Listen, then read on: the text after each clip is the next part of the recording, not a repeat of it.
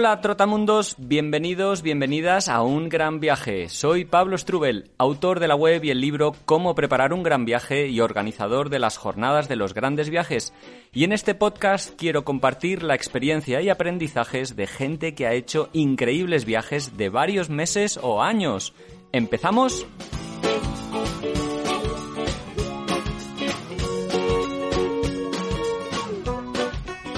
Hola, hola, hola, viajeros, viajeras, ¿qué tal? ¿Cómo estáis? ¿Qué tal? ¿Qué tal ha ido esa semana? Espero que muy bien y que volváis con ganas de escuchar nuevas historias de personas que han hecho grandes viajes y la de hoy va a ser una un poquito especial. Ya habéis visto, es una historia larga, es un podcast un poco más largo de lo habitual, pero es que la historia vale la pena. Y bueno, la verdad es que he estado súper a gusto hablando con Asier Jorge, que es como se llama este chico de Durango, que ha hecho un gran viaje por África. En realidad, no ha sido un gran viaje por África porque él empezó en bicicleta saliendo de Durango, su ciudad natal, y ha ido recorriendo toda Europa, Oriente Próximo y África hasta llegar a Sudáfrica, hasta Ciudad del Cabo, pues 21 meses después, un poquito menos de dos años, la verdad que un viajazo tremendo y, que me ha encantado, bueno, conocer el día a día, un montón de anécdotas y cómo han ido estos más de 27.000 kilómetros a lo largo de, pues creo que eran 25 países los que me ha dicho. En fin, una pasada de viaje, sobre todo para conocer un poquito mejor cómo es viajar por África. Vale que él viaja en bicicleta, pero creo que lo que vais a escuchar en la conversación, bueno, es un fiel reflejo de lo que supone viajar por ese continente, que supongo que ya sabes que yo recorrí junto con Iciar en 2010, puf, ya hace un montonazo de tiempo, y estuvimos un año de mochileros, pero muchas de las reflexiones que ha hecho, de los comentarios, de las visiones, sobre cómo se ha relacionado con la gente, lo que ha supuesto, la aventura, en fin, muchas cosas me han recordado nuestro viaje y creo que son comunes al hecho de viajar por ese continente. Por eso esta entrevista se ha ido un poquito y se ha hecho un poquito más larga. Por eso y porque Asier la verdad es que cuenta las cosas de una manera súper interesante, dando muchísimos detalles y tal vez al contrario que otras entrevistas, como me habéis dicho algunos, pues he intentado profundizar, que nos cuente más anécdotas, que nos cuente más vivencias, Vale, queda claro, un podcast un poquito más largo de lo habitual, pero a los que tengáis ganas, a los que tengáis ganas de eso, meteros en el viaje, escuchar cómo es el día a día viajero, pues creo que os va a gustar mucho. Y bueno, si es un pelín demasiado largo, ay, escucharlo en dos tramos o en tres, en los que queráis. Ya sabéis que normalmente mis podcasts pues son de una horita para, bueno, siempre una horita como que es una barrera mental que, que todos tenemos una horita, pero igual hora y media o dos ya no, ¿no? Entonces, yo creo que este podcast vale la pena escucharlo del tirón o en varias partes cuando tengáis tiempo y disfrutarlo mucho. Vamos a hablar de Egipto, vamos a hablar de Sudán, de Etiopía, de Kenia, de Tanzania, de Mozambique, de Malawi, de Zambia, de Botsuana, de Namibia y de Sudáfrica. Es la ruta que llevó por la costa, se podría decir del Índico, ¿no? Por la costa más occidental del continente africano. Una ruta bastante clásica, pero que bueno, que en sí misma es una, una aventura porque cada viajero, cada viaje, pues es irrepetible.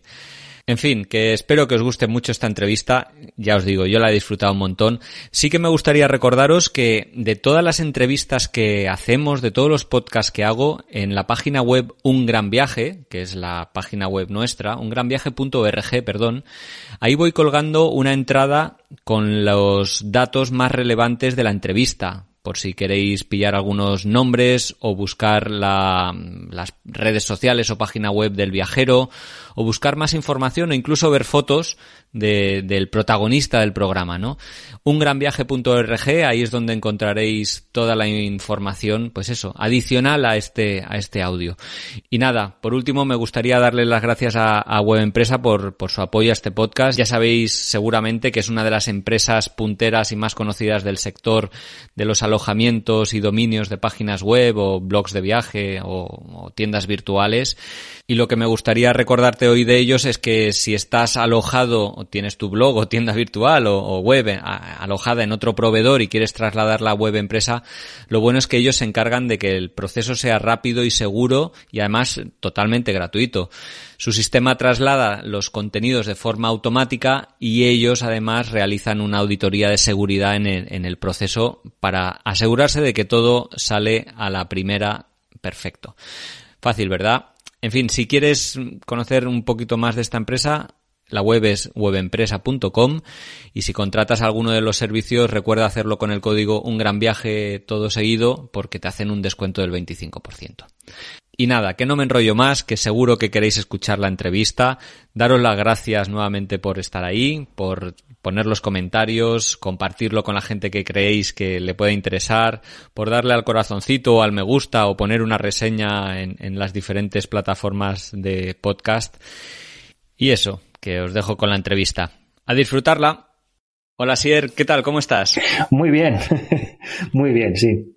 Pues yo estoy encantado de, de saludarte por, por muchos motivos y déjame que te los, te los cuente también para que la audiencia lo, lo, pueda, lo pueda saber. El primero, pues porque, bueno, ya saben que cada vez estoy viajando más en bicicleta y el viaje del que vamos a hablar hoy, ese viaje desde Durango, desde tu casa hasta Ciudad del Cabo, en Sudáfrica, pues bueno, me ponen los dientes largos. También porque África, soy un amante de África, estuve viajando eh, durante un año con Iciar, mi pareja, y lo hicimos en transportes públicos y por la otra costa, desde Sudáfrica hasta Marruecos, y ahí me queda la, duda de cómo será esa, viajar por esos otros países que tú has viajado. Entonces, me apetece mucho. Y luego porque tenemos una amiga y conocida en común, eh, Blanca Fernández, más conocida como Churi, una cicloviajera a quien, si no me equivoco, sí, sí, tú conociste en, en, el viaje y os encontrasteis varias veces, ¿verdad? Siete, siete veces. Coincidí con ella siete veces, sí.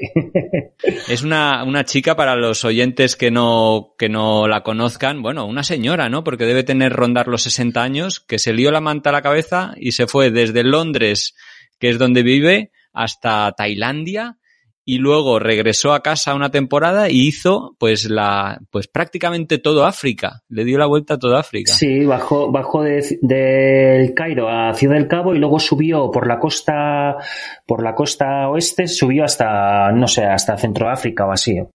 Jo, qué tremendo. Y una mujer eso, un derroche de energía, de, de ilusión, de saber estar. Buah.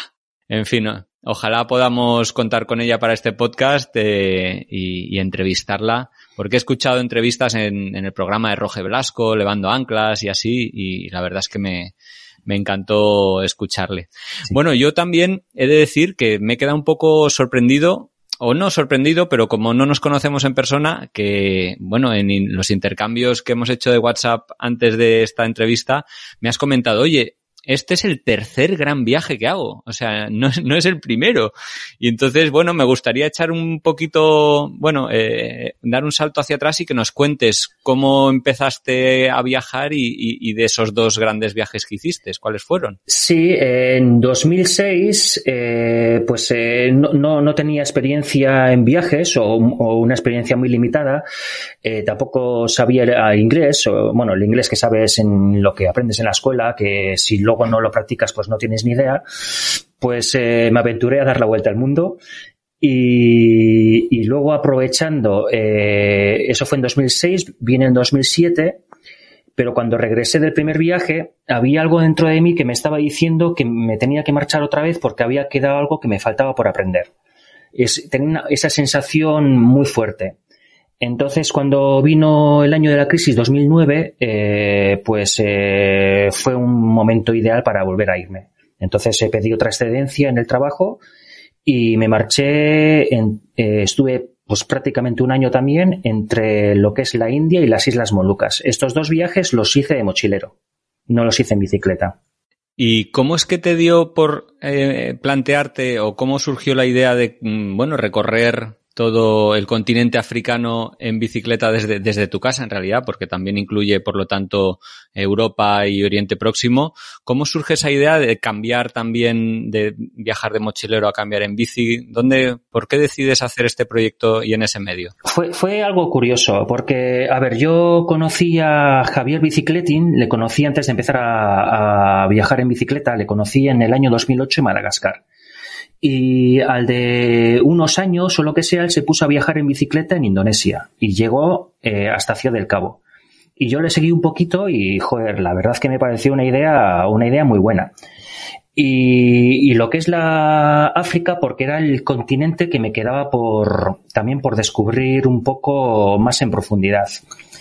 Y en el año 2016, justo después de un viaje que hice de buceo, al de dos o tres días, me, vino, pero con muchísima fuerza, eh, eh, las ganas de, hacerlo. De coger eh, la bicicleta e irme hasta Ciudad del Cabo. ¿Cuál era el problema? Pues que yo de mochilero tenía mucha experiencia, pero de viajar en bicicleta pues no tenía ni idea. Y claro, eh, y luego yo andando en bicicleta nunca he sido bueno. Eh, hablando, así, ah, hablando eh, eh, para hacer carreras, para en competición. En competición nunca, nunca he sido bueno. Yo cuando te, tuve 14, 15, 16 años yo corría en bicicleta. Pero en los dos años que corrí solo acabé cuatro carreras y una de ellas el último. para que veas un poco cómo, cuáles son mis condiciones. El fondo, sí, sí, el fondo físico. Sí, sí entonces yo, yo llevaba siete años sin tocar una bicicleta y me puse durante dos meses a andar en bicicleta. En junio me compré la bicicleta esta que es especial para viajar, me compré algo de equipo y me hice, como prueba de algodón, me hice el Camino de Santiago. Eh, y vamos, me lo hice con, me lo hice muy fácil. Como, como iba con muchas ganas, al final lo más importante es la mente y como iba con tantas ganas me lo hice muy fácil. Y luego pues me tiré un año pues preparándolo, pues eh, viendo eh, gente que había hecho cosas parecidas, los problemas que tenía, las mecánicas y todo eso. Y bueno, y salí lo más preparado que pude de, de aquí. También escogí, una de las razones que eh, de escoger de atravesar Europa era eh, para ir cogiendo experiencia en un continente que lo que es más fácil entonces, para no meterme ya directamente en África así de golpe y sopetón, entonces estuve dos meses atravesando Europa y iba cogiendo experiencia y, y, y eso, y, y, para eso me venía muy bien también. Claro. Oye, has tirado un par de, de, ideas que me gustaría preguntarte. Una, el, ¿cómo lo hiciste con el trabajo y qué trabajo tienes y, cómo lo hiciste en esta ocasión? Porque has dicho que en los anteriores te pillaste excedencias. Sí, yo eh, he hecho siempre con excedencia. Yo siempre trabajo en el mismo trabajo y en el primer, eh, en la primera vez fue excedencia, bueno, toda es excedencia voluntaria. En la primera vez era, o sea, eh, claro, yo estoy trabajando en una fundición, en un, en, en aquellos entonces trabajaba en la oficina técnica, cogí una excedencia, claro, tú te vas, pero la vuelta no la tienes, no la tienes eh, asegurada. Entonces yo como eh, el motivo era muy fuerte porque estaba harto de todo, entonces me marché y claro, al de tres meses se me olvidó lo mal que estaba y luego hice el reingreso, sí, sí, sí, sí, así es. hice el reingreso, me, me aceptaron. La segunda vez fue porque claro, con la crisis, eh, pues están echando a un montón de gente y claro, yo era socio y, o sea, fijo y socio. Entonces yo les dije, oye, si sobra gente, eh, yo podéis, eh, podéis, o sea, si queréis desaparezco un año gratis, o sea, y, pero con la condición que me tenéis que volver a coger. Y claro, no hubo ni un problema. Y en esta tercera, claro, el convenio ha mejorado y si, tú, y si tú te coges una excedencia de un año, eh, sobre el papel te, te, vuelven a coger, pero si te coges más de un año, eh, no, o sea, puede pasar cualquier cosa. Entonces yo me cogí, porque claro, yo tardé 21 meses en llegar a Ciudad del Cabo. Yo más o menos estaba orientando el viaje para dos años, pero no sabía si iba a ser pues 21 meses o, o 27 o, o un poco más, no lo sé. Yo cogí un año por si acaso pues me, pues me arrepentía o me pasaban cosas raras y pues para tener algo más, más seguro. Pero bueno, ya al de nueve, diez meses estaba claro que eso lo, a, a, no sé qué pasar algo de fuerza mayor, pues se lo iba a terminar. Entonces eh, hice otra prolongación de otros dos años. Entonces ya ya me metía en un mundo, pues que, que porque claro, eh, yo tengo que decir que mi trabajo en general me gusta Entonces, eh, pero y, daba por hecho que esta, esta vez no me iban a volver a coger, porque claro, eh, dice, este tío se ha alargado tres veces eh, y, y, lo, y lo normal, viendo su trayectoria, es que se alargue más veces, ¿no? Yo si fuese jefe, pues pensaría eso, ¿no? Y bueno, al final me volvieron a coger, o sea que... Sí, no solo debe ser que te gusta tu trabajo y que lo haces bien. pues algo, algo, algo de eso también habrá, seguro. Claro, claro. No, normalmente he entrevistado a mucha gente, pues, oye, que, que, se ha ido dando un portazo, digamos, o dejando su trabajo, o una excedencia incluso un poco para pensar a ver qué quiere hacer, ¿no? Pero no como tú que dices, oye, es que a mí me gusta mi trabajo y quiero, ¿no? Volver. Entonces, es un poco atípico esta. Sí, la, la primera vez que me largué sí que estaba cansado del estrés. Era otro tipo de trabajo también, ¿eh? Estaba de cara al cliente, entre otras cosas, eh, resolviendo muchos problemas y, sí que estaba muy quemado. Y hasta que un día tuve tipo una, como una especie de pesadilla y yo estaba en un lecho de muerte con 35 o 40 años y haciendo tipo un flashback de lo que había hecho en mi vida y dijo, joder, si lo único que he hecho ha sido estudiar y trabajar. Y aparte de morir, moría con cara de gilipollas. Y, digo, mira, podré morir con 25, 30 o los años que sean, pero nunca con cara de gilipollas. Y, y eso fue el, el, gran paso que me, que me, que, que me hizo falta para, pues, para largarme sin saber inglés y sin saber viajar y, y, porque yo sabía que en ningún lugar del mundo iba a estar peor que aquí. Pero bueno, luego, luego vas evolucionando y, y, van, van cambiando cosas y, y, una de las cosas que me ayudó mucho el primer viaje es a tomarme las cosas de otra manera. Justo te iba a preguntar en qué, en qué es diferente la Sier de ese primer gran viaje al, al, al, que, al que es hoy en día en, eh, espiritualmente nada que ver. Yo era un ateo como la copa de un pino y, y, espiritualmente me he desarrollado muchísimo. Todavía me queda mucho trabajo por hacer, pero ese es uno de los grandes cambios. Y de tomarte las cosas de otra manera, de, de ver eh, que hay otras formas de, de vivir, de eh, muchas cosas, muchas cosas, sí. También supongo que en aquel primer viaje tendrías unos miedos por eso, por el hecho de ser el primero, qué va a ser de mí, me voy sin saber idiomas, bueno, todo lo que significa hacer las cosas por primera vez y, y en este sentido, este tercer gran viaje del que vamos a hablar ahora, que como decías, fueron 21 meses en bicicleta desde Durango hasta Ciudad del Cabo, también era la primera vez en muchos aspectos, ¿no? Porque te ibas en, sí que era la, no era la primera vez que te lanzabas a, a la carretera, pero sí que lo hacías en un medio diferente, en un continente diferente. ¿Qué, ¿Qué, eran las cosas que te preocupaban antes de la partida? A mí, sobre todo, los problemas con la bicicleta. Porque, claro, tú, los técnicos. Sí, eh, era una de, las, una de las cosas que más me preocupaba, de tener un problema técnico y no saber eh, solucionarlo. Porque, claro, aquí si tienes un problema técnico, tú te vas a una tienda y ya está. Pero si tienes un problema técnico ahí, ¿qué haces? Y no eres capaz de solucionarlo, ¿qué haces? es una de las cosas que más, eh, que más estuve dando vueltas a la hora de preparar, preparar el viaje. Porque del otro, del otro ya, más o menos ya, ya tenía experiencia. Y, luego, claro, la forma física, digo, ¿seré capaz? ¿No seré capaz? Digo, mira, eso, eh, el 90%, por no decir el 99%, es el tema de la cabeza.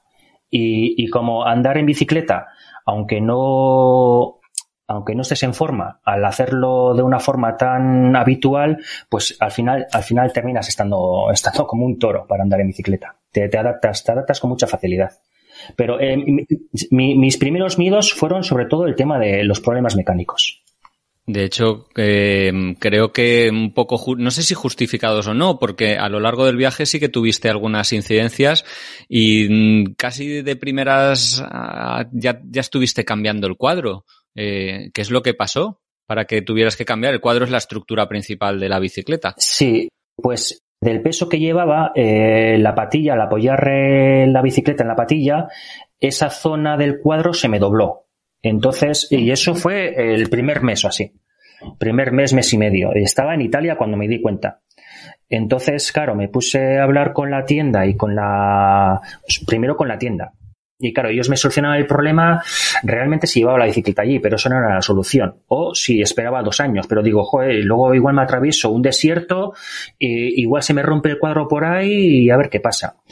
Y me puse en contacto con la marca, que es una bicicleta alemana, VSF, Farrad, y que tiene un representante en España que hablaba perfectamente español que trabaja en Granada, creo, creo que trabaja en Granada, y el tío fue todo, todo ayudas, ganas de solucionar los problemas y tal, y encontramos un distribuidor de la marca en Estambul.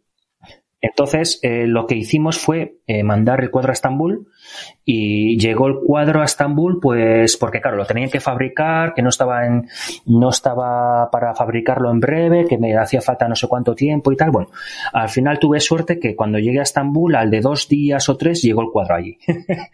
o sea, sí, sí, sí. Y, y, la tienda, tuve mucha suerte con esta tienda también porque, aparte de que era una tienda pues de pues eh, que sabían lo que hacían el, el, el, dueño era cicloviajero también tenía una bicicleta parecida a la mía y, y, vamos, me la dejó, me la dejó como nueva, así de claro. Bueno, supongo que estaba en garantía, ¿no? Por eso todo esto, estas molestias, vaya, que sí. te ocasionaron eso, sí. eh, tener que cambiar en, en Estambul de, de, cuadro.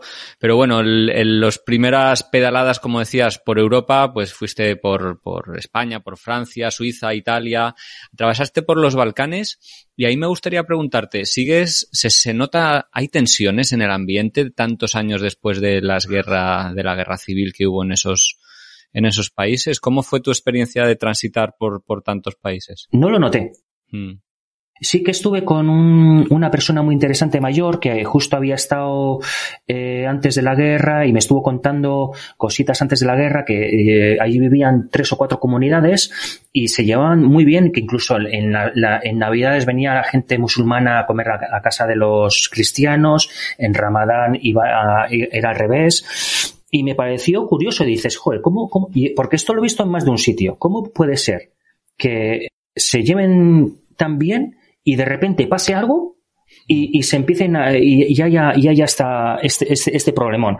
También estuve con un militar que bueno, que fue militar, que fue eh, prisionero de guerra con 19 años y me estuvo contando un poquito y, y, claro, los problemas que arrastraba, ¿no? Porque con 19 años meterte en, en, en eso, pues eh, se veía que eh, superar al 100%, yo creo que lo tenía sin superar y pues ya ha pasado pues bastantes años, tenía problemas de drogas, eh, bueno, daba, daba la verdad que un poquito de pena, pero así a, a bote pronto yo no, no noté tensión salvo en, en Bosnia. En Mostar sí que, sí que se notaba más porque eh, no, o sea tú vas allí igual no no no no eres consciente no no lo ves. Pero me puse a hablar eh, con un chico que me hospedó en su terreno y me decía que eso que había musulmanes que viviendo en la misma ciudad nunca habían pisado la zona cristiana todavía. Y dices joder y, y sí y, y luego otra cosa curiosa es el carácter porque claro estaba en, en Croacia y en Bosnia el carácter, no sé, más, más abierto, más, más, sonrisillas veía. Y claro, pasé a la zona de, de eh, Montenegro y, completamente diferente. Las caras más serias, más, más secos, más, eh, mucho más secos, sí. Había una una gran diferencia. Bueno, yo he estado leyendo tu blog, que es eh, rumboalinterior.wordpress.com, que por cierto aprovecho para felicitarte porque es una magnífica, bueno, un magnífico testimonio del, del viaje y además tienes unos fotones ahí y, bueno, me ha hecho transportarme a tu viaje. Y en Turquía, que entras cuando llevas creo que un mes de viaje más o menos o tres semanas, eh, de repente ahí como que eh, empiezo a notar que empiezas a hablar mucho de las invitaciones que te hacen, de la hospitalidad de la gente que te han invitado a comer, a cenar.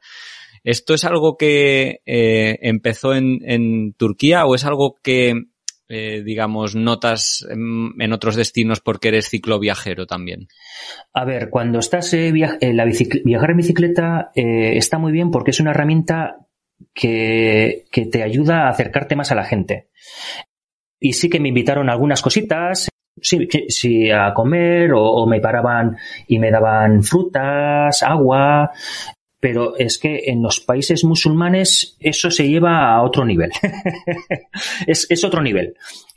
No solamente te invitan, a ver, no siempre. No, no, solo te invitan igual a tomarte un té o a veces te invitan a comer, Incluso una vez cuando estuve en Nusaybin, que es el pueblo fronterizo con Siria, allí conocí previamente a un tío y me dijo, oye, pues si te pasas por un Saibin, vienes, estás conmigo, te enseño la ciudad y tal, que es un sitio muy interesante. Y bueno, al final me lié bastante con él y le dije, oye, eh, ¿me puedes ceder un poco de espacio? Yo pensando, pues igual si tiene un jardincito, pues para poner la tienda de campaña allí. Y me dice, no, no te preocupes, eh, te vas a un hotel y ya está. Digo, sí, pero hotel, eh, con el viaje que estoy, haciendo no me parece una, buena idea y tal. No, no, no te preocupes, que el hotel es de mi primo, no sé qué, tal y cual. Y claro, es que tenías que ver el hotel. El hotel era un hotel que paraban los equipos de la primera división turca. Anda con aire acondicionado, con una cama espectacular, baño, eh, y, luego no solo eso, o sea, a pensión completa. O sea, dice, tú cuando tengas hambre baja, tal. O sea, es que es algo, es, es, algo increíble. es, es algo increíble. Sí de repente ahí que contraste sobre todo, porque yo entiendo que tú ibas con tienda de campaña para acampar, cocinándote tú solito. Esos de repente cuando tenías esas oportunidades, seguro que eran reconfortantes y, muchas veces las ibas combinando, entiendo, ¿no? Sí, eh, reconfortantes mucho, desde luego. Porque aunque te acostumbres a dormir en el suelo, que yo no tengo ni un problema de dormir en el suelo, pero claro, eh, luego, claro, hay que ver camas y las y camas. Eh, esta cama era una cama espectacular y, y, vamos, eh, te quieres quedar una temporada. Yo alguna vez incluso me ha pasado que igual estar en casa de gente, pues porque he conocido por Couchsurfing o Van Showers, o incluso yo conozco un kurdo que tiene familia allí y estuve, estuve con su familia en Estambul. Y claro, de, de estar viajando mucho tiempo en bicicleta, que estás bien, claro, llegas a un sitio tu cuerpo sabe que te vas a quedar allí y, y, te pones como enfermo. O sea, es como una especie de cansancio acumulado que aflora cuando, cuando estás, cuando estás en esa situación. Y claro, son igual dos o tres días que no te apetece hacer nada que, y estar todo el día tirado. y, y eso me ha pasado curiosamente, pues eso, cuando, cuando sabía que iba a estar igual tres, tres días o, o, cuatro, una semana en un sitio, que iba a estar bien acomodado, y dice mi cuerpo, oye, te, voy a decir cómo vas a parar, porque, porque te, te vas a poner enfermo. Y claro, aprovechas, aprovechas para descansar, desde luego. Ese, esa zona del, del, mundo, pues en los momentos en que pasas por ahí, desgraciadamente sigue en, en, tensión, ¿no? Porque Siria sigue en guerra en determinadas partes y supongo que no pudiste pasar. ¿Cómo sorteaste el paso? Porque luego tu ruta te llevó a, a recorrer Israel y Jordania. ¿Cómo, cómo hiciste para pasar de, desde Turquía? Pues eh, desde Nusaybin volví a subir a Diyarbakir y no quedaba otra que, a ver, igual algún barco se podía coger, pero lo que estuve mirando no, no, me, termina, no, no me terminaba de convencer. Y lo que hice fue de Diyarbakir volé a Israel vía Estambul. O sea, eh, volé a, Tel Aviv. Sí, así, así es como hice. No sé si fue un gran contraste de repente mm, continuar por esos países, por Israel o, o Jordania, ¿no? ¿Qué sentiste en Oriente Próximo? Israel, a ver, yo tenía la imagen, como yo creo que mucha gente, de gente muy seca, muy, eh, muy, muy rancia, por decirlo de alguna manera, y desde luego que, que encuentras, ¿no? Pero lo que te digo, cuando estás viajando en bicicleta, eh, es otra, otra, otra cosa. Entonces, sí que encontré gente así seca, un poco rancia, claro, igual también muy, con, con sus miedos, ¿no? Como han, están, viven una, una zona tan tensionada. Y, y, claro, las caras, las caras nada que ver. ¿eh? En, en Turquía, pues mucha sonrisa, eh, en ese aspecto muy buen rollo, en Israel era más complicado. Luego, claro, Jordania supongo que era otro contraste, ¿no? Otra... Es que eh, parece, parece que estás en otro continente, ¿eh? sí, sí, sí. Ahí además visitaste unas joyas como son Petra y el desierto de Wadi Rum, que, que eran, no sé, el primer contacto con los desiertos en, en, este, en este viaje. Sí, sí, sí, sí, una, una pasada. la verdad es que el, el desierto de Wadi Rum es muy, es pequeñito, es, y es, bueno, dicen que es de los más bonitos del mundo. Y yo fui también, para que veas el tema de cómo son los musulmanes, yo estuve en casa de un couchsurfer en, en Amán, eh, una persona muy interesante que tenía 80 años y, y el tío eh, tenía un amigo, un buen amigo que tenía un campamento eh, ahí en, en Guadirran y me dio su número de teléfono. Entonces, claro, yo cuando me estaba acercando a Guadirran le llamé por teléfono y oye, eh, tienes un campamento y dónde está tal y cual, sí, sí, está aquí tal. Y me dice, ¿quién te ha dado este número de teléfono? Porque claro, sería su número personal. Y digo, sí, pues ha sido Faruk, el damán. Ah, vale, vale, vale. Y digo, ¿cuánto vale? No, no, no. eh, eh, vienes, vienes gratis. solamente, eh, eso, eso es, es, es que, ¿cómo son las cosas? Ya solamente por, por llamarle a través de Faruk, ya, ya estaba allí gratis. O sea, muy bien. Bueno, lo de mis amigos de mis amigos son mis amigos. Ey, eso, eso es, eso es, sí. Bueno, en, en, en, bueno, Jordania es ese último país de Asia, se podría decir, eh, y cambias de continente, cambias a Egipto, que es más el, el viaje que hoy me gustaría hablar contigo más en detalle y empiezas en Egipto, un país con una historia increíble, pero creo que para los ciclistas no siempre es tan fácil, porque si no me equivoco, hay que ir eh, escoltado, ¿o cómo es eso? Sí, eh, Egipto no es el mejor país para andar en bicicleta, porque eh, yo entré en la península de Sinai, que había bastante tensión, entonces eh, yo entré, ahora mismo el pueblo no me acuerdo, y, hice un trayecto de 80 kilómetros hasta, hasta, eh, joder, este pueblo, no me acuerdo ahora tampoco, uno famoso de beduinos. Y, y ahí pasé varios controles eh, militares, pero bueno, me dejaron, me dejaron pasar. Pero claro, luego estuve preguntando para ir de ese pueblo al Cairo y vamos, iba a ser, iba a ser una, una odisea. Entonces, eh, ese trayecto como encima tuve la suerte de que vino uno de mi cuadrilla al Cairo a hacer un viaje de negocios, ese trayecto eh, lo hice en autobús hasta el Cairo. Estuve con el de mi cuadrilla que me trajo pues eh, mis cosas de verano, repuestos y yo le dejé, yo le, le di pues un montón de cosas que ya no me iban a hacer falta. Y, eh, buena idea eso, sí, joder, sí, usarle de mensajero, me, claro. Claro, encima, encima, como iba, estaba haciendo un viaje de negocios, no, no tenía que facturar nada. Lo que facturó fueron cosas mías. Entonces eh, me vino, me vino como anillo al dedo.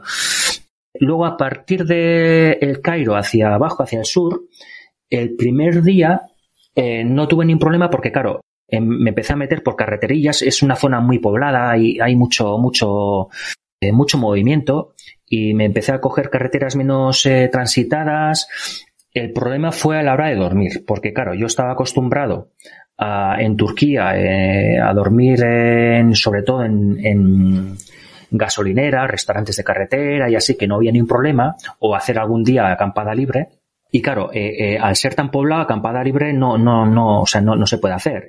Fui a una gasolinera a preguntar y nada, o sea, me miraron, me, me dijeron que estaba loco. Y claro, ya era de noche y vi una casa así bien puesta que tenía eh, así pues con una eh, con una pared con una valla y tenía un jardín que dije mira ese jardín para mi tienda de campaña es perfecto y entré allí eh, y les dije a si me podían hacer el favor de cederme un pequeño un, un pequeño espacio para poner la tienda de campaña y tal y me dijeron que de poner la tienda de campaña nada, que, que subiera para casa, para su casa. Eran, al final eran, sí, sí, eran unos médicos, gente, gente pudiente. Eh, vamos, me, me, me, sacaron una pedazo cena, o sea, eh, eh, un pollo entero más otras cosas y luego el postre era una bandeja, pero llena de sus eh, de sus eh, dulces, que los dulces estos árabes que tienen, que tienen ellos y luego pues me dejaron dormir en una cama muy buena y, todo eso. Luego al segundo, el segundo día sí que ya me separé un poquito más de, de esa zona tan masificada y pude hacer acampada libre, pero ya el tercer día ya empecé, y claro, ya había menos carreteras y eh, pillé un control. Y, y, me hicieron esperar un buen rato y digo, no sabía lo que pasaba y claro, luego me di cuenta de que estaban esperando a, a un coche escolta Claro, hice, hice 20 kilómetros así con ellos, o sea, yo iba en bicicleta y ellos detrás, y luego eh, no sé qué pasó, no sé si porque una zona más complicada o no sé. Me cogieron, me montaron en el, dentro del coche y ¿a dónde quieres ir? Y digo, a ver, yo voy a ir a, porque ese, ese tramo iba a hacer hasta Luxor del tirón. Y digo, voy, voy hasta Luxor. Eh, claro, se empezaron a, a, tirar millas y digo, estos, estos me llevan hasta Luxor. O sea, claro, el, el, rollo es que ellos cada 50 kilómetros o, los, o, o 80 o 30 tienen un control. Entonces yo iba cambiando de, coches y digo, no, no, esto no puede ser. Y les dije, no, no, no, que no me voy al uso, voy al pueblo, al, siguiente pueblo. eh, que, quiero ver no sé qué cosas. Ah, vale, vale, vale. Claro, me dejaron allí.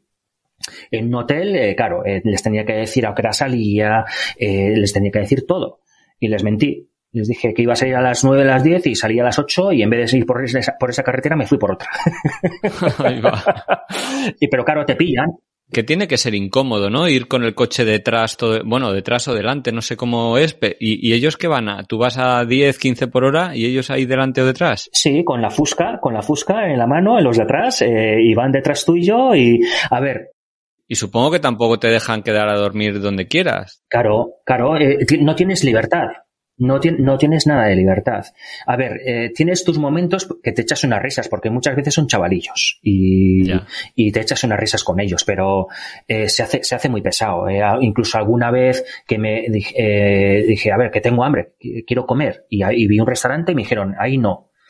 Y, y sí, sí, y iba, seguí un poco en marcha y vi otro restaurante y ahí tampoco. Y les dije, oye, o sea, yo me estoy muriendo de hambre, o sea, que no voy en coche. Claro, es porque ellos querían, el, el, tío, el jefe o lo que sea, quería llegar a su sitio a alguna hora, lo que sea, no sé. Y claro, me estaba metiendo presión por ahí. Y claro, eh, dormir en cualquier lado, no. Eh, algunas veces, alguna vez, pues sobre todo esa, sobre todo esa fue la que te he comentado, que al hotel que me llevaron ellos, y las otras veces en, en, las, en las comisarías.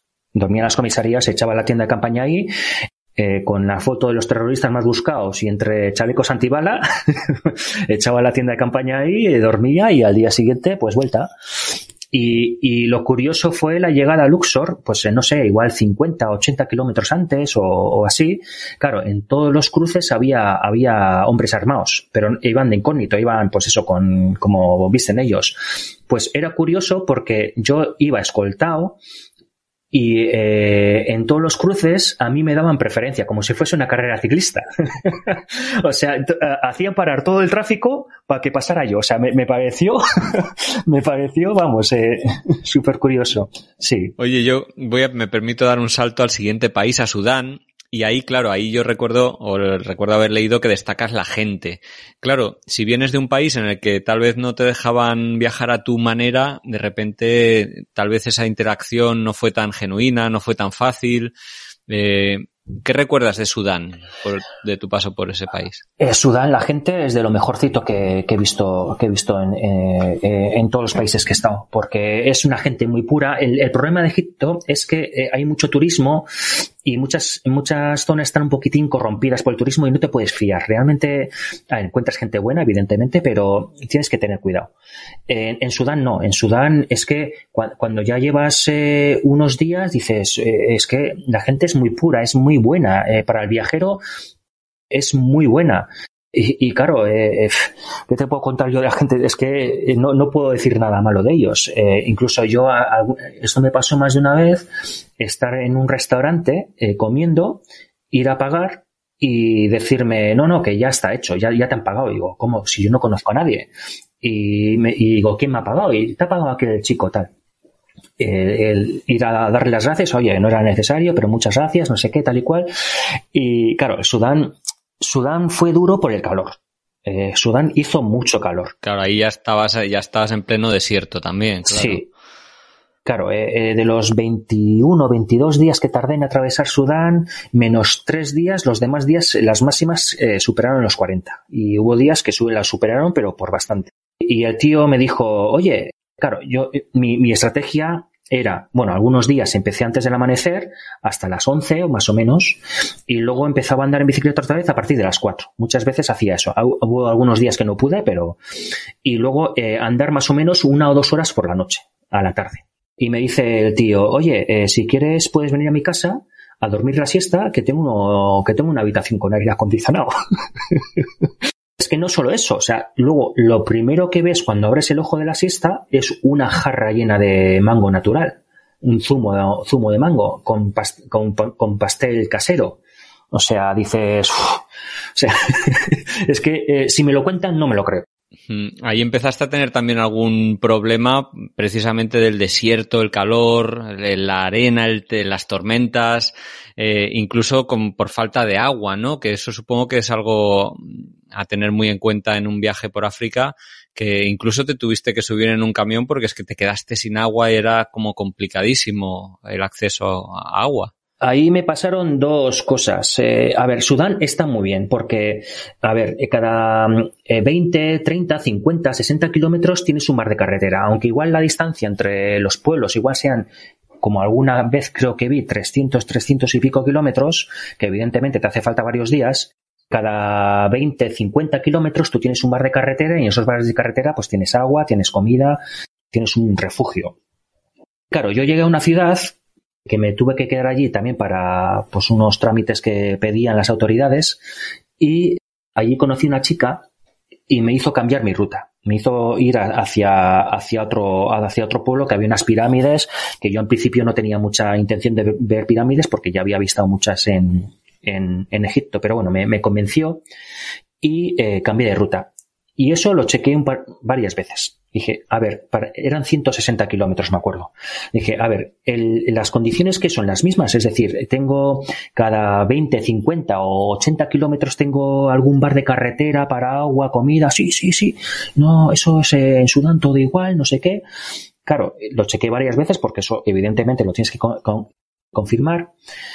Pero claro, me pongo a andar en, en bicicleta, hago 60, 70 kilómetros, ya hacía un calor terrible, me estaba asando en la bicicleta, me había bebido ya un, un, la primera botella, yo llevaba dos botellas de litro y medio, que era suficiente para hacer esos 50, porque yo más o menos cuando hacía mucho calor, yo más o menos bebía un litro a la hora, cuando hacía mucho, mucho calor. Pero claro, luego cuando me paraba en los bares estos de carretera, vamos, encima como había bebidas frías, lo que hacía era beber, aunque no sea bueno, me da igual, lo que, lo que hacía era beberme dos refrescos de medio litro cada uno de trago. Y luego empezaba con el agua. Porque es que si te pones a beber agua, no te, o sea, no, no, no, no quitas la sed. Te puedes ver 10 litros de agua que no quitas la sed. Eh, y claro, me bebí la botella, mucho calor, no había ningún sitio para descansar porque no hay sombras. Y claro, el problema que tuve que empecé a tener alucinaciones. Y claro, empiezas, empiezas, empiezas a ver eh, bares de carreteras a lo lejos, empiezas a ver charcos y dices, a ver, a ver, esto eh, nunca me había pasado. Digo, eh, digo, no puede ser. Y te vas acercando y no es. Y, y, y continuamente. Y digo, guau, guau, guau. claro, y es un problema porque te dejas de fiar de lo que estás viendo. Y me paró un camión, le pedí agua. Yo tenía todavía un, un, una botella. O sea, yo sed, lo que es sed, acuciante, no estaba pasando eh, me dieron agua y les dije, oye, ¿dónde está el siguiente bar de carretera? Porque ya había hecho un montón de kilómetros. Y me dice, no, no, no, si no tienes nada hasta el pueblo. Claro, tenía que hacer igual otros casi 100 kilómetros más. Buah. Y yo no estaba ni preparado ni, ni por agua, ni mentalmente, ni por, ni, ni en cuanto a comida, yo no estaba preparado para hacer eso así. Y claro, se me vino el mundo encima. Me, llenó, me llenaron la botella, y yo pues me fui a la bicicleta pues a buscar mirando a ver si encontraba alguna sombra el camión anduvo pues no sé 30 metros se puso en marcha anduvo 30 50 metros se paró y me dijo oye si quieres te llevamos y le dije venga vale eh, sí, porque no estaba, tampoco mentalmente no estaba preparado para hacerlo. Claro, yo me había hecho a una idea eh, el viaje de una manera y claro, eh, era una manera completamente diferente. Sí, a lo largo, mira, me permito preguntarte, a lo largo del, del viaje, ¿Qué ha sido lo más duro que has tenido que a, lo que enfrentarte? Lo más duro, pues el, ca el calor le tenía le tenía mucho miedo. Eh, el calor y el, el, agua, el agua. Eso es lo que más miedo tenía. Pero eh, lo curioso que una vez cruzado Sudán, que Sudán, yo encendí solamente el GPS para saber la temperatura en una ocasión, porque e, era uno de esos momentos que te estás asando vivo. Y el termómetro es que no paraba de subir. estaba a 49 grados sin estabilizar, o sea, seguía subiendo. Y dije, mira, es que no quiero ni saberlo. Y claro, luego en otros países más al sur también estuve a 40, 40 y pico grados, pero no sé, no, no, no fue tan duro como Sudán. Sudán en ese aspecto fue durísimo. Y el agua, el, el, lo del agua para mí fue, fue un poco traumático. Eh, porque claro, me pasó también, sí, bueno, sí, que sí que os lo cuento más adelante, me pasó en Namibia algo, algo también muy similar con, o sea, que tuve alucinaciones y dije, no, no, no, no, o sea, no, esto no mola. Claro, es otro país súper desértico con unas distancias enormes, claro, eh, ahí la logística del agua es, sí, sí.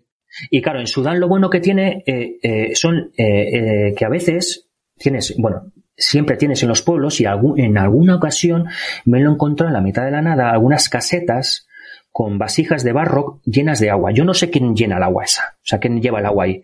Pero claro, tú coges el agua esa y está fresca, porque como está en la sombra y está en vasija de barro, está fresca. Y, eso se agradece mucho, porque no solamente te bebes, sino te refrescas. Ahí es cuando me compré el turbante. Me compré el turbante y me di cuenta que, que era mucho mejor ir con turbante que con el BAF. para, para prevenir el calor. Sí, sí, sí, se nota, se nota. Sobre todo cuando eh, si lo mojas, lo mojas, eh, tienes una, una, una buena temporadita que, que puedes andar con bastante menos calor. Sí, oye, ¿el agua lo, la purificabas, bebías así a, a, morro de cualquier lado? ¿Cómo lo hacías? Porque seguramente has tenido que enfrentarte a aguas un poco, poco mm, pero bueno, poco potables, no sé. Eh, en Egipto y Sudán ni un problema. Yo eh, bebía esa agua que teóricamente era del Nilo y no tuve ni un problema. En, Etiopía eh, era difícil encontrar agua así a, buenas y primeras y, casi todo el país me lo hice con agua, agua mineral. Y eh, lo que es potabilizar, yo llevé pastillas para potabilizar 100 litros y me las gasté todas, pero fue más al sur. Y, llevaba también un filtro para filtrar agua que lo utilicé sobre todo en un trayecto de tres días y en dos o tres ocasiones puntuales más. O sea, pero casi todo eh, el agua que beben ellos, casi siempre. Bueno, ahora que hablas de Etiopía, eh, creo que es un país que disfrutaste un montón. Me gustaría preguntarte de tus eh, intereses, porque creo que fuiste a buscar a, a, los ancestros, al lugar donde encontraron a Lucy, que es la primera muestra de Australopithecus afarensis, pero no fue muy eh, fructífera esa búsqueda. ¿por, qué, ¿Por qué alguien va a buscar ese, esas, esas excavaciones y esos lugares? Alguien como tú, quiero decir, que... Yo el viaje me planteé una serie de objetivos y uno de los objetivos era cruzar zonas dentro de lo que dentro de lo posible que habían sido importantes para el desarrollo de la sociedad, por decir de alguna manera, como se ve, por ejemplo, el Mesopotamia o Tierra Santa, eh, también Egipto, ¿no? Y luego otro objetivo que tenía era pasar por zonas donde habían sido focos o habían sido importantes en cuanto a nuestra evolución, me, hacía, me hacía ilusión pasar por esas zonas. Y claro, eso fue curioso porque yo mi trayecto lo tenía diseñado para otra zona, pero me pongo a ver el mapa y vi el, eh, yacimiento de Luchi. Y claro, mi, mi, trayecto era por el altiplano y lo de Luchi tenía que bajar al desierto. Y, y, y me bajé, me bajé al desierto. Lo único que, claro, te pone, me bajé a Mille, que es el pueblo que está ahí al lado del, del yacimiento, te pones a hablar con la gente y claro, eh, cada uno te dice una dirección y eh, no, eh, imposible. Es que no, eh, mira que lo pregunté, pero es que cada uno me decía una cosa diferente y es que no, no, no, no, tenía dos versiones iguales. Entonces, ¿qué haces? Y claro, en ese, en ese momento, cuando me puse a mirar más, me di cuenta que esa zona no solamente habían encontrado ese tipo de Australopithecus, que yo, yo pensaba que solamente había un tipo de Australopithecus, sino que habían encontrado otras subespecies de Australopithecus. Y bueno, fue, fue interesante. Fue, fue, en ese aspecto fue, fue interesante, sí. Sí, sí, es la cuna de la humanidad, toda esa, esa región en la que estuviste, luego también en Kenia y Tanzania, del Gran Valle del Rift, ¿no? Y a los que nos interesa y nos gusta el tema de la evolución, pues es un lugar así muy, muy mítico toda esa zona. Algo que me ha gustado mucho de tu viaje, que he ido leyendo en el blog, es que no solo ibas pedaleando y haciendo la ruta en bicicleta, sino que ibas tomando pausas o desvíos para hacer cosas eh, que también te gustan mucho. Por ejemplo, pues en, en, Egipto no lo hemos mencionado, pero estuviste buceando en el Mar Rojo. En Sudán hiciste senderismo por las montañas Simien. Es decir, no, no eras fundamentalista ahí de, de la bicicleta y todo lo que fuera eh, en, el camino, ¿no? Y eso, eso, eso, es guay, ¿no? Porque al final estás viajando y vete a saber cuándo vuelves a pasar por lugares y hay que sacarles el máximo jugo, ¿no? Y en este sentido, en Etiopía, fuiste a la depresión del Danakil, que me gustaría que me contaras un poco cómo es ese lugar que parece sacado de, de, bueno, de otro planeta, ¿no? Tiene que ser increíble. Yo es uno de mis así sitios pendientes. Es, es una pasada. Eh, eso, yo fui con tour desde Mekele, que es la ciudad más cercana a esa zona. Claro, otra, otro de los grandes objetivos que tenía del viaje era ver la lava. Porque yo, a mí los, los volcanes me vuelven locos, pero nunca he visto lava. He hecho cumbre en decenas, pero lo que es lava nunca había visto. Y allí el, creo que se llama el, el Erta Ale, es un, es un volcán eh, que tiene lava permanente. O sea, tiene un, en, el, en el cráter tiene, eh, tiene un lago de lava permanente. Entonces, la excursión de tres días lo que hace es irte tú te vas a, a, una zona que ahora mismo no me acuerdo cómo se llama, que es como un paisaje lunar, que son todo fumarolas, eh, eh, zona que hay mucho azufre, muy, muy colorido por el tema de estos, este tipo de minerales. Eh, vas al, volcán este, Alerta Ale, que yo vi la lava, pero no, no la terminé de ver como a mí me hubiera gustado porque eh, estaba echando mucho humo. Entonces, eh, no había donde, por lo menos donde nos pusimos, estuvimos dando, andando un poquito por la zona para ver si encontrábamos una zona donde igual había un, se abría un claro que poder ver la lava y lo eh, fue, vamos, eh, te estoy hablando de unos pocos segundos que vi, se puede decir que vi decentemente la lava, pero fue nada, segundos. De, igual estuve allí, pues no sé, eh, estuve en dos, creo que fueron dos veces porque llegamos a la tarde, fuimos a la tarde y luego creo que fuimos a la, a la, al amanecer o así. Creo que estuvimos dos veces ahí. Y en las dos veces que fuimos, no, no tuve la suerte de ver como a mí me gusta. O sea, tú ves la lava reflejada en la, en la, en, en, la, en, el, en, el, en el humo este, pero no, estuvo muy bien, estuvo muy bien. Y luego, claro, el, eh, luego era otra zona de ir a un, a un lago salado, a un salar, a un salar, eh, que cómo sacaban la sal, pues como lo han hecho siempre durante miles de años. Y, y claro, es un trabajo muy, muy duro porque tienes que estar a grandes temperaturas. La depresión de, Anaquil es la tercera zona más baja del planeta. Creo que son 200, 300 metros por debajo del nivel del mar, del mar y es una de las zonas donde más calor hace. Entonces, claro, ahí eh, durante unos meses no, no, evidentemente no se puede trabajar, pero los demás meses sí, y estás a estar ahí a 12 horas o 10 horas trabajando quitando sal, pues eh, muy agradable no, no, no, no puede ser y estuvimos viendo un poquito eso y, fue, fue muy interesante, la verdad. Sí, que además se sigue extrayendo de manera tradicional y, sacando de allí en, en, camellos, si no me equivoco, ¿verdad? O sea, ves caravanas todavía de sal. Sí, caravanas de camellos que los llevan a Mekele, sí, sí, sí. No sé cuántos días tardan, pero sí, sí, eso, eso hacen. Sí, sí, como de otra época, ¿no? Supongo que como de otra época también debieron ser las, la zona del, del Homo, ya más al sur, la zona de las etnias, en las que yo tenía cierto reparo o, me interesa mucho la antropología y me encantaría ir, pero bueno, me, me gustó, me ha gustado mucho leer cómo lo hiciste tú, porque eh, he conocido a mucha gente que ha ido, pero ha ido en tours organizados de pueblo en pueblo y por lo que me han contado eso era como un, bueno, no sé, un safari humano, ¿no? Algo un poco horroroso. Tú lo planteaste de otra manera. Sí, yo lo que hice fue ir allí, eh, el primer pueblo, la primera ciudad fuera o justo frontera con el Valle de Omo, eh, estuve en, tuve la suerte de, conocer a gente un poco decente porque Etiopía para ir en bicicleta tampoco no es el mejor país, eh, es, es el peor país precisamente para ir en bicicleta porque les gusta tirar piedras a los ciclistas, entre otras cosas, eh, depende de la zona, ¿no? Pero sí que tuve mis cositas con eso.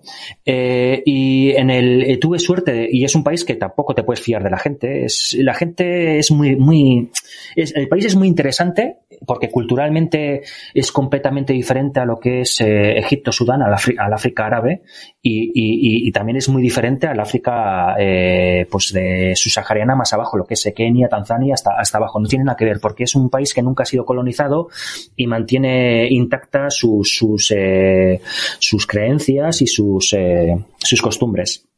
Entonces, eh, yo llegué a una ciudad y tuve suerte de conocer a gente interesante y, claro, eh, la mejor forma para ver estas etnias es en los mercados. Entonces me dieron, me, dieron, me dieron eh, los días de los mercados y los pueblos y, me, y me, pasé por ellos. No me acuerdo ahora, en dos o tres pueblos, pues que me, me, iban de camino, pues paraba, estaba allí, veía un poco lo que, el movimiento que había y es que muchas veces los mercados eh, venían eh, varias etnias, no solamente era una. Entonces veías y veías las diferencias. Y claro, nada que ver con lo de el viaje turista, turístico ahí. Ah, eh, eh, claro, eh, lo preparan, lo preparan. Entonces no es lo mismo. No, no es como tú vas y, ellos hacen su vida normal que ir a un sitio y, estar ya preparados para, pues para mostrar lo que quiere ver el turista. ¿no? No, no, no, tiene, no tiene nada que ver. Claro, ahí gracias a eso vistes a los Hammer o a los Dasenek, que bueno, que tienen que, bueno, que son flipantes, vaya, y que no sé si te recordaron luego a los que viste a, a los Jimba, ¿no? Más adelante también otra etnia del norte y sur de Angola, que es espectacular. Sí, sí, eh, sí, tiene, tiene algo que ver porque eso, la, la, la, forma tradicional que tienen de vestir, pues es eso, eh, van así semidesnudos eh, y tienen sus detallitos, ¿no? El, el, pelo, el pelo ese, cómo se pone en el barro, eh, eh, sí, la verdad que en ese aspecto es un poco parecido, sí, sí, sí. Bueno, el siguiente país después de Etiopía fue Kenia, entraste por la zona del Turkana, ¿no? De la zona del norte. Uf, eh, debe ser duro toda esa, toda esa zona de Etiopía, que además decías que te tiran piedras, el calor, el viento, venías también de Sudán, del desierto, la zona norte de Kenia también, con el lago Turkana y toda esa zona tan remota, extrema, eh, bueno, eh, fue todo un desafío físico. A mí, a mí fue, a mí es, lo tenía, a esa zona le tenía muchísimas ganas, eh, porque es una, una frontera especial, una frontera que yo nunca he cruzado. es, es una frontera que es, pero no es. O sea, tú, tú cruzas la frontera, pero no, no, no tienes, en la parte keniana, tú no tienes policías o militares que te controlen el pasaporte. O sea, eh, no, te sellan, no te sellan el pasaporte. O sea, tú, en cuanto cruzas el, país, no hay nadie allí. Tienes que hacer por lo menos 10 kilómetros. Entonces, eh, me pareció súper interesante y claro, vas a una zona remota, eh, que muy poco visitada. Y claro, y luego aparte lo que te digo, el tema de evolución, el lago Turcana, pues también tiene mucho interés, ¿no? Y, entonces, eh, lo que fue muy duro para mí fue eh, precisamente cruzar la frontera, porque, a ver, yo llegué al último puesto, Etiopía, hay ningún problema, me enseñaron el pasaporte, y claro, el río Omo es el que hace frontera. Claro, ese año había, la temporada de lluvias había sido bastante intensa y claro, me, encontré un pedazo río y digo, claro, no hay puentes. Eh, yo vi aquello y digo, ¿y cómo cruzo esto? Y, el, el, tío me dije, mira, si vas por esta zona, teóricamente te cubre hasta la, hasta la, eh, hasta la cintura. Ahí va. Te cubre hasta la cintura y, y, le dije, a ver, ¿hay cocodrilos o...? No, no, no, aquí no hay cocodrilos. Digo, venga, vale. Entonces, claro, eh, yo llevaba un montón de alforjas, llevaba un montón de peso y el río no, es no era precisamente 20 o 30 metros de ancho. Yo no sé qué anchura tenía aquello, pero un montón. Entonces, claro, eh, me costó pues alrededor de hora y media atravesar el río, o sea, pasar todo, hora y media. Luego, claro, eh, monto la bicicleta, me pongo en, bicicleta, porque claro, allí no hay carreteras, o sea, no, no, no hay, o sea, como mucho tienes un camino, un sendero. Y yo por ahí, eh, yo llevaba un track, tenía que seguir. Pero claro, yo si seguía el track me metía en un lodazal, porque aquello era el, río que había crecido. Y, claro, en ese lodazal yo hacía 5 metros y tenía la bicicleta completamente bloqueada. Entonces eh, la tuve que desbloquear varias veces, quitar todo el barro, vamos, aquello parecía, claro, me, me había obligado a salir de todo eso lodazal, volver a desbloquear la bicicleta y meterme campo a través hasta, pues eh, hice, pues no sé, 4 o 5 kilómetros campo a través con la bicicleta, hasta que encontré pues como las, eh, las huellas de un, de un coche entonces ya y que coincidía con el track que llevaba hasta llegar a hasta llegar a un, a un puesto de policía. Entonces claro allí ya eh, claro esos 10 kilómetros tardé cuatro horas así en hacer también. O sea fue fue Y, tuve suerte que no pinché, porque aquello era, como para pinchar varias veces. Y, en, el puesto de policía eh, solamente me pidieron el pasaporte, no te sellan. No, yo por si acaso me saqué el visado electrónico, por si acaso había algún problema lo que sea, pero nada, me cogieron el pasaporte, eh, me dieron de comer, eh, encima fue cuando era el Mundial de Fútbol, estuve viendo el partido con ellos, me quedé a dormir allí tranquilamente.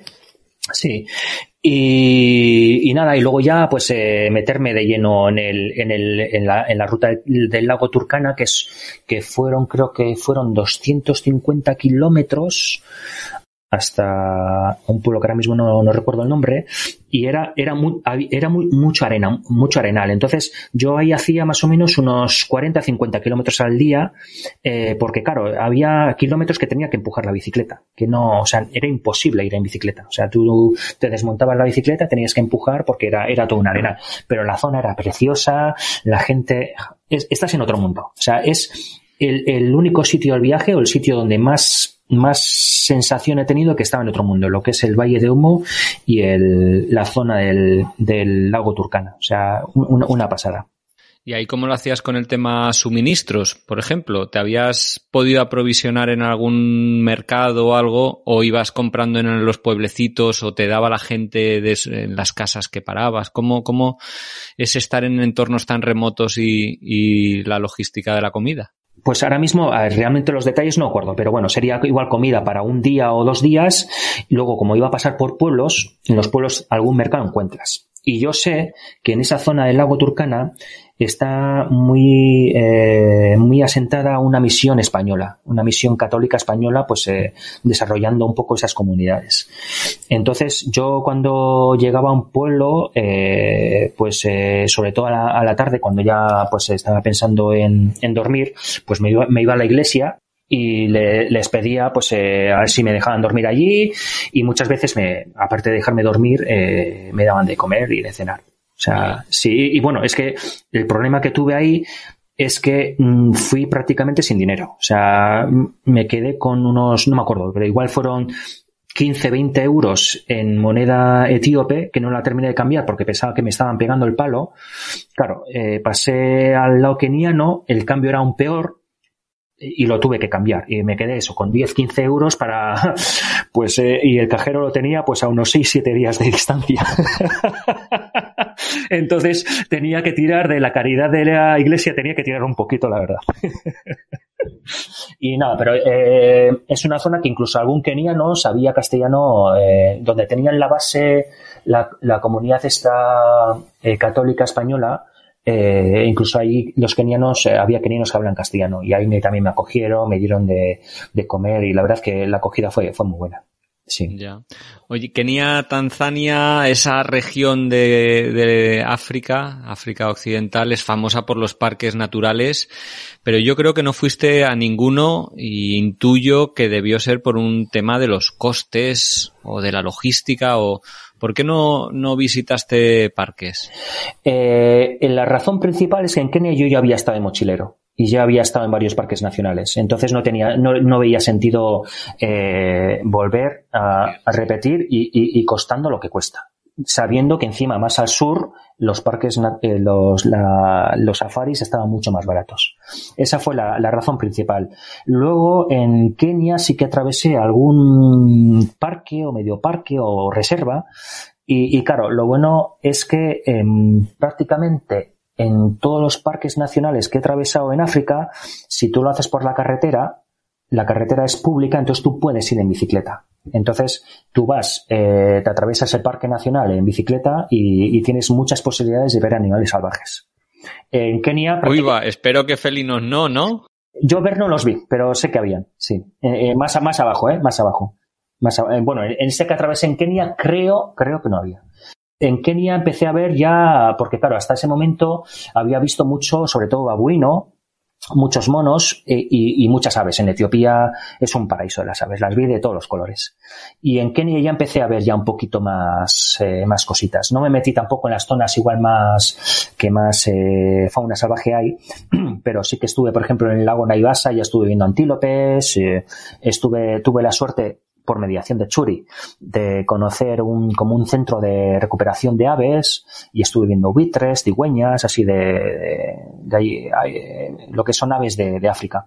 Y la verdad que, que muy, muy bien, muy interesante.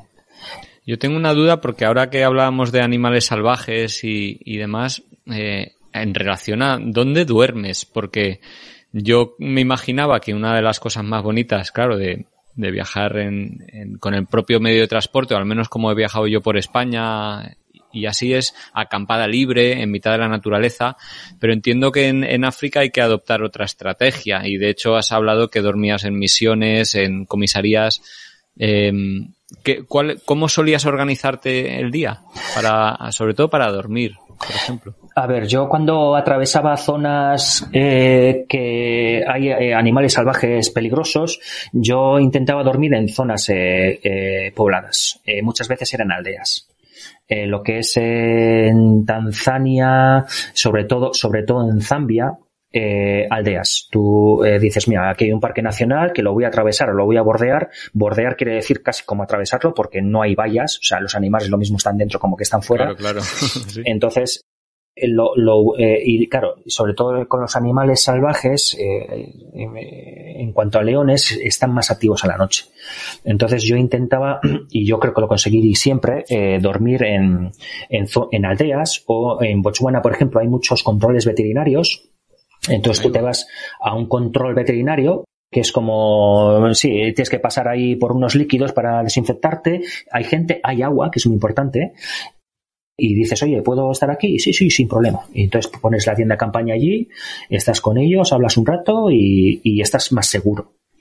Eso no quiere decir que, que no vayan los animales, eh, que yo los he tenido eh, fuera, pero, pero estás más seguro. Estás, estás, puedes hacer acampada libre eh, en, en, sitios así, pero tienes que tienes que estar más preparado, eh, es bueno hacer un fuego, eh, te tienes que meter en la tienda antes de que se haga de noche, no puedes salir en toda la noche, o sea, tienes unas pautas que es bueno seguirlas si vas a hacer lo que es acampada libre. En, en, en zonas donde hay muchos animales salvajes peligrosos, sí.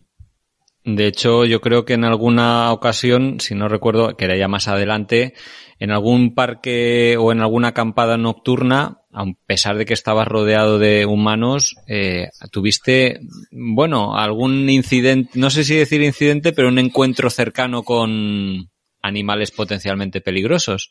Sí, eh, a ver, en Botswana yo sé, en un control en un control veterinario, tenían un tanque de 5.000 litros, pues estaba, no sé, a dos metros, dos, tres metros de altura. Y yo iba a poner la tienda allí, allí cerca. Y me dice, no, no, ahí no la pongas porque los elefantes cuando tienen sed vienen, se ponen a dos patas con la trompa, quitan la tapa, meten la tropa y beben agua de aquí. Y, y claro, no me puse ahí, me puse, claro, si estoy ahí igual me pisan, ¿no sabes? Me aplastan. Me puse, me puse pues un, un poquito alejado de, del tanque y es curioso porque yo me suelo, me suelo despertar bastante, o sea, duermo bien, pero cuando, cuando escucho ruidos, pues tiendo, tiendo a despertarme. Y esa noche a las cinco, o esa mañana a las 5 de la mañana, yo no lo escuché, eh, me dijeron que vino un elefante y se estuvo comiendo el, el árbol que tenía pues a 10, 15 metros y el árbol, el árbol estaba destrozado.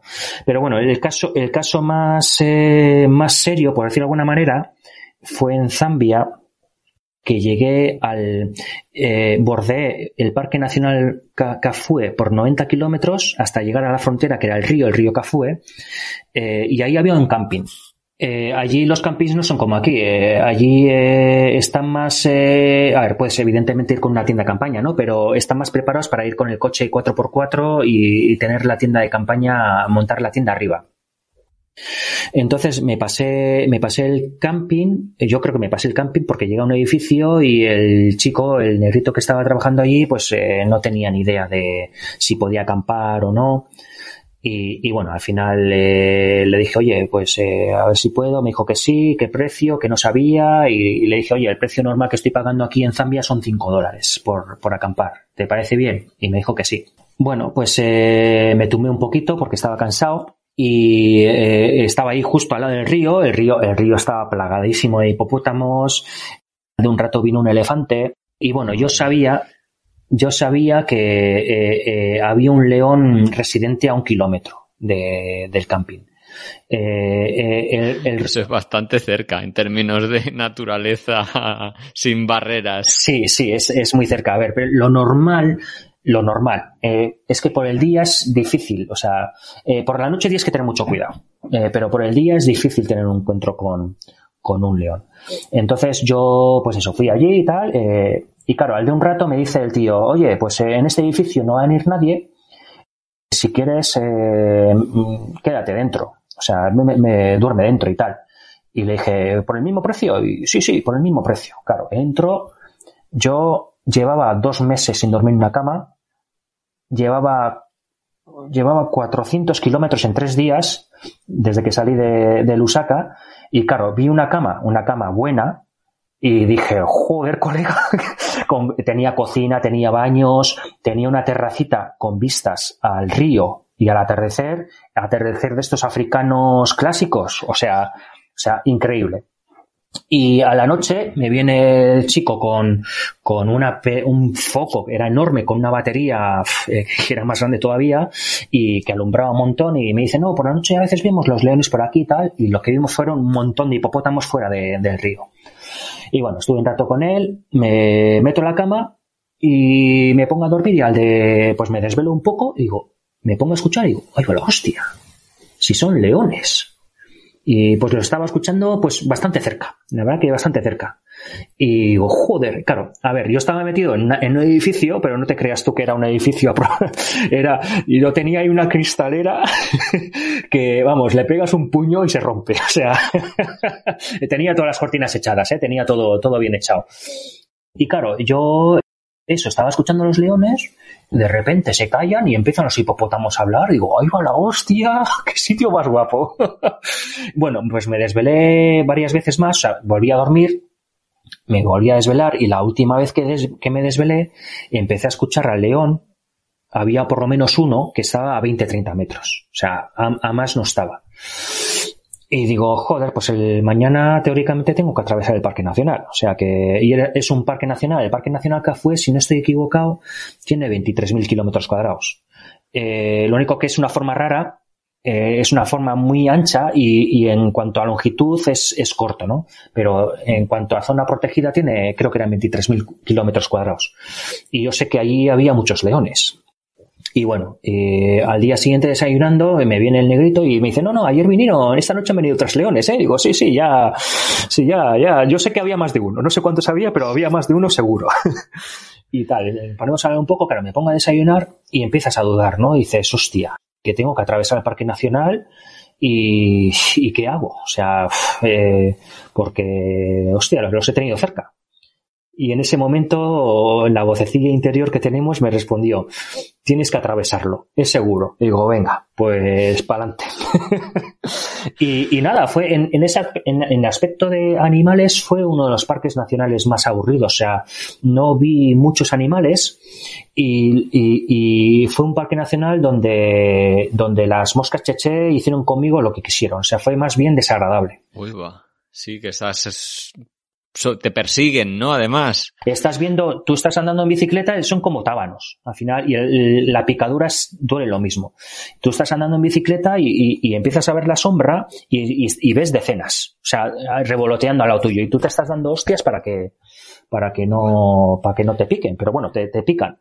Lo más interesante del Parque Nacional ese fue la cara de los turistas cuando me veían.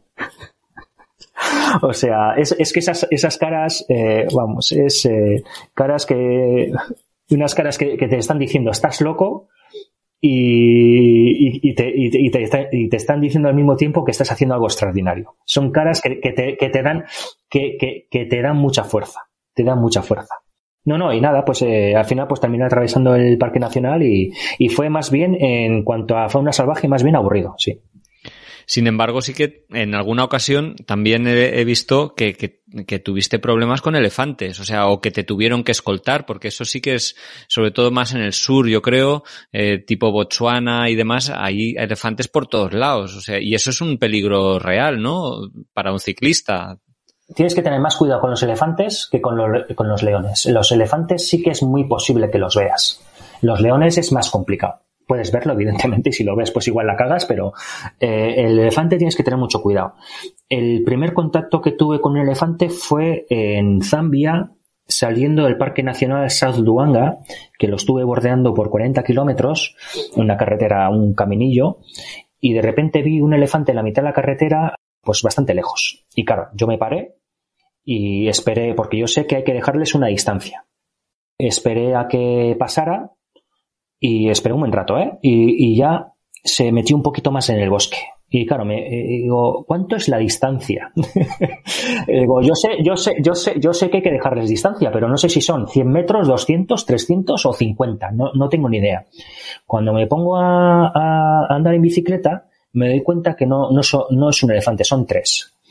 Y en cuanto estoy justo enfrente de ellos, eh, se me miraron, me miraron y, pusieron la misma cara que pondríamos nosotros cuando se sorprenden. O sea, hicieron los tres lo mismo, o sea, cara de sorpresa y se fueron corriendo hacia, hacia el bosque. La primera vez que veía correr un elefante. Y, ahí fue cuando fui más, más consciente de, de, lo que, del peligro que tienen los elefantes. Y cuando están así en manada, yo creo que es, es, menos, es menos peligroso eh, es más peligroso cuando están solos. Que eso me pasó cuando estaba en Botswana, cuando me estaba acercando al Parque Nacional Chobe, que precisamente fue el único parque nacional que no me dejaron atravesarlo en bicicleta. A unos 2-3 kilómetros antes de llegar a la entrada, claro, es una zona muy boscosa, yo iba a la carretera y de repente en la carretera se abrió un claro y, en ese claro había un pedazo de elefante pero enorme. O sea, y me quedé, o sea, me frené la bicicleta y me quedé, pues no sé, 5 metros, 8 y claro, es bueno saber los, los patrones, los comportamientos de los animales para así, aunque luego igual pasa algo y no te vale para nada, pero bueno, tú te, te sientes más seguro. El, el, elefante, una de las cosas buenas que tiene es que te avisa, no, no, te, no te ataca del tirón, te avisa. Entonces, la forma de avisar que tiene el elefante es abatiendo las orejas. Entonces, eh, ahí ya, ya, ya, ya percibes que no, la situación no mola. Entonces, claro, el, elefante está batiendo las, orejas y yo, mira, no pasé miedo, ¿eh? O sea, no pasé en ningún momento miedo. Yo me bajé de la bicicleta, nada, a 5 8 metros, el elefante batiendo las orejas, porque claro, si me ataca y voy en la bicicleta no tengo ninguna opción. O sea, el, la... Nada, nada, no te estás vendido. No, no, o sea, no tienes ninguna opción. La, la, la posibilidad de, de, de, salir vivo de un ataque elefante es eh, eh, hacer un quiebro lateral a pocos metros antes de pasarte por delante. Hablar es muy fácil. Exacto. Saberlo, no sé hasta qué sirve cuando viene el elefante de cara, no lo tengo muy claro. Sí, entonces, claro, yo me, me bajé en la bicicleta y me empecé a ir en sentido contrario, ahí abrí eh, un poquito de distancia, pero el elefante me empezó a seguir. Y en ese momento vinieron dos coches, cada uno en sentido contrario, y se pusieron entre mí y el elefante y el coche que estaba más cerca del elefante empezó a acelerar en, punto muerto. Entonces el elefante cogió y, se metió, se metió al bosque. Y el, conductor salió y me cargamos, porque era un pick-up. Eh, cargamos la bicicleta en el pick-up y, me llevó hasta la. Estaba, él, él, sí que estaba acojonado. Pero fue casual, ¿no? Que pasaba por ahí y te encontró, no, no vino a tu rescate. No, no, no, pasaba por allí. Claro, ellos, ellos conviven con los animales y saben cómo, cómo hay que tratarlos saben cómo, cómo actúan, cómo, cómo hay que tratarlos. Entonces eh, tienen el culo pelado. Entonces eh, ellos saben que eh, haciendo con el coche no es lo mismo ir andando en bicicleta, que es, eres muy vulnerable, que si vas en coche, en coche lo normal, sobre todo haciendo ruido, es que el, elefante te ve como un animal grande y se va es lo normal. Pero si vas eh, andando en bicicleta, eh, te ven como pequeño y si rompes su, su eh, distancia de seguridad, te ve como amenaza y, te ataca. Y bueno, te puede atacar. Y, y, bueno, pues de ahí así salí de esa. y nada, me llevó, me llevó a la, a la entrada del Parque Nacional, ahí hice dedo, me paró otro pick-up y me llevó hasta la frontera, hasta Namibia. Eso es. Bueno, guay, guay. con total seguridad. Sí, eso es. Pedí escolta para atravesar el Parque Nacional Chove, pero no, no me quisieron dar. No, sé que algún ciclista le dieron, pero eh, yo no tuve suerte ese día y tuve que hacerlo en coche. Perdona, Sier, que es que nos hemos saltado y ya estábamos en, en Zambia y casi hablando de Botswana, pero nos, nos, te, pido que nos vayamos hacia atrás. Eh, nos estábamos, para que el oyente siga mejor la ruta, veníamos de Kenia, bajaste a Tanzania y el siguiente país fue Mozambique, que no hemos hablado. Un país que, bueno, que no es tan visitado y que algunas regiones en la actualidad están un poco en, bueno, en conflicto, sobre todo creo que es la región norte. Yo no sé por dónde entraste y cómo fue tu experiencia en, en ese país? Joder, pues entré precisamente por ahí. Anda. Entré precisamente por la zona más caliente. Eh, a ver, yo sabía que había problemas, y como muchas zonas de África, yo había, eh, no solamente ahí, yo había pasado zonas conflictivas, lo único que cuando las pasé tuve la suerte de, estar, que, de que estuvieran tranquilas, y yo me puse a buscar algo de información sobre Mozambique, como, vi, como no vi nada, eh, digo, ah, pues esto está tranquilo también. Fui a la frontera, eh, bueno, tuve que lidiar un poco con la corrupción, pero bueno, me dieron el visado, pasé varios controles hasta llegar al primer pueblo, que es donde había un camping, no un camping, había una pareja de sudafricanos que te dejaban acampar en su, en su terreno. Y fueron ellos los que, los que me pusieron al día de la situación. Aquello estaba, pero al rojo, al rojo vivo. Eh, eh, me dijeron que 15 días antes habían asaltado el pueblo, la aldea al lado, con decenas de muertos, decapitados, ejecuciones, o sea, o sea, cosas muy heavies. Y claro, yo iba con turbante. Me dijeron, eh, te recomendamos, te recomendamos que, que, no lleves el turbante, no sé qué, tal y cual. Y, y claro, había toque de queda. También. Sí, sí, había toque de queda por la noche, olvídate de pasear por allí, eh, tal, que están los militares y tal.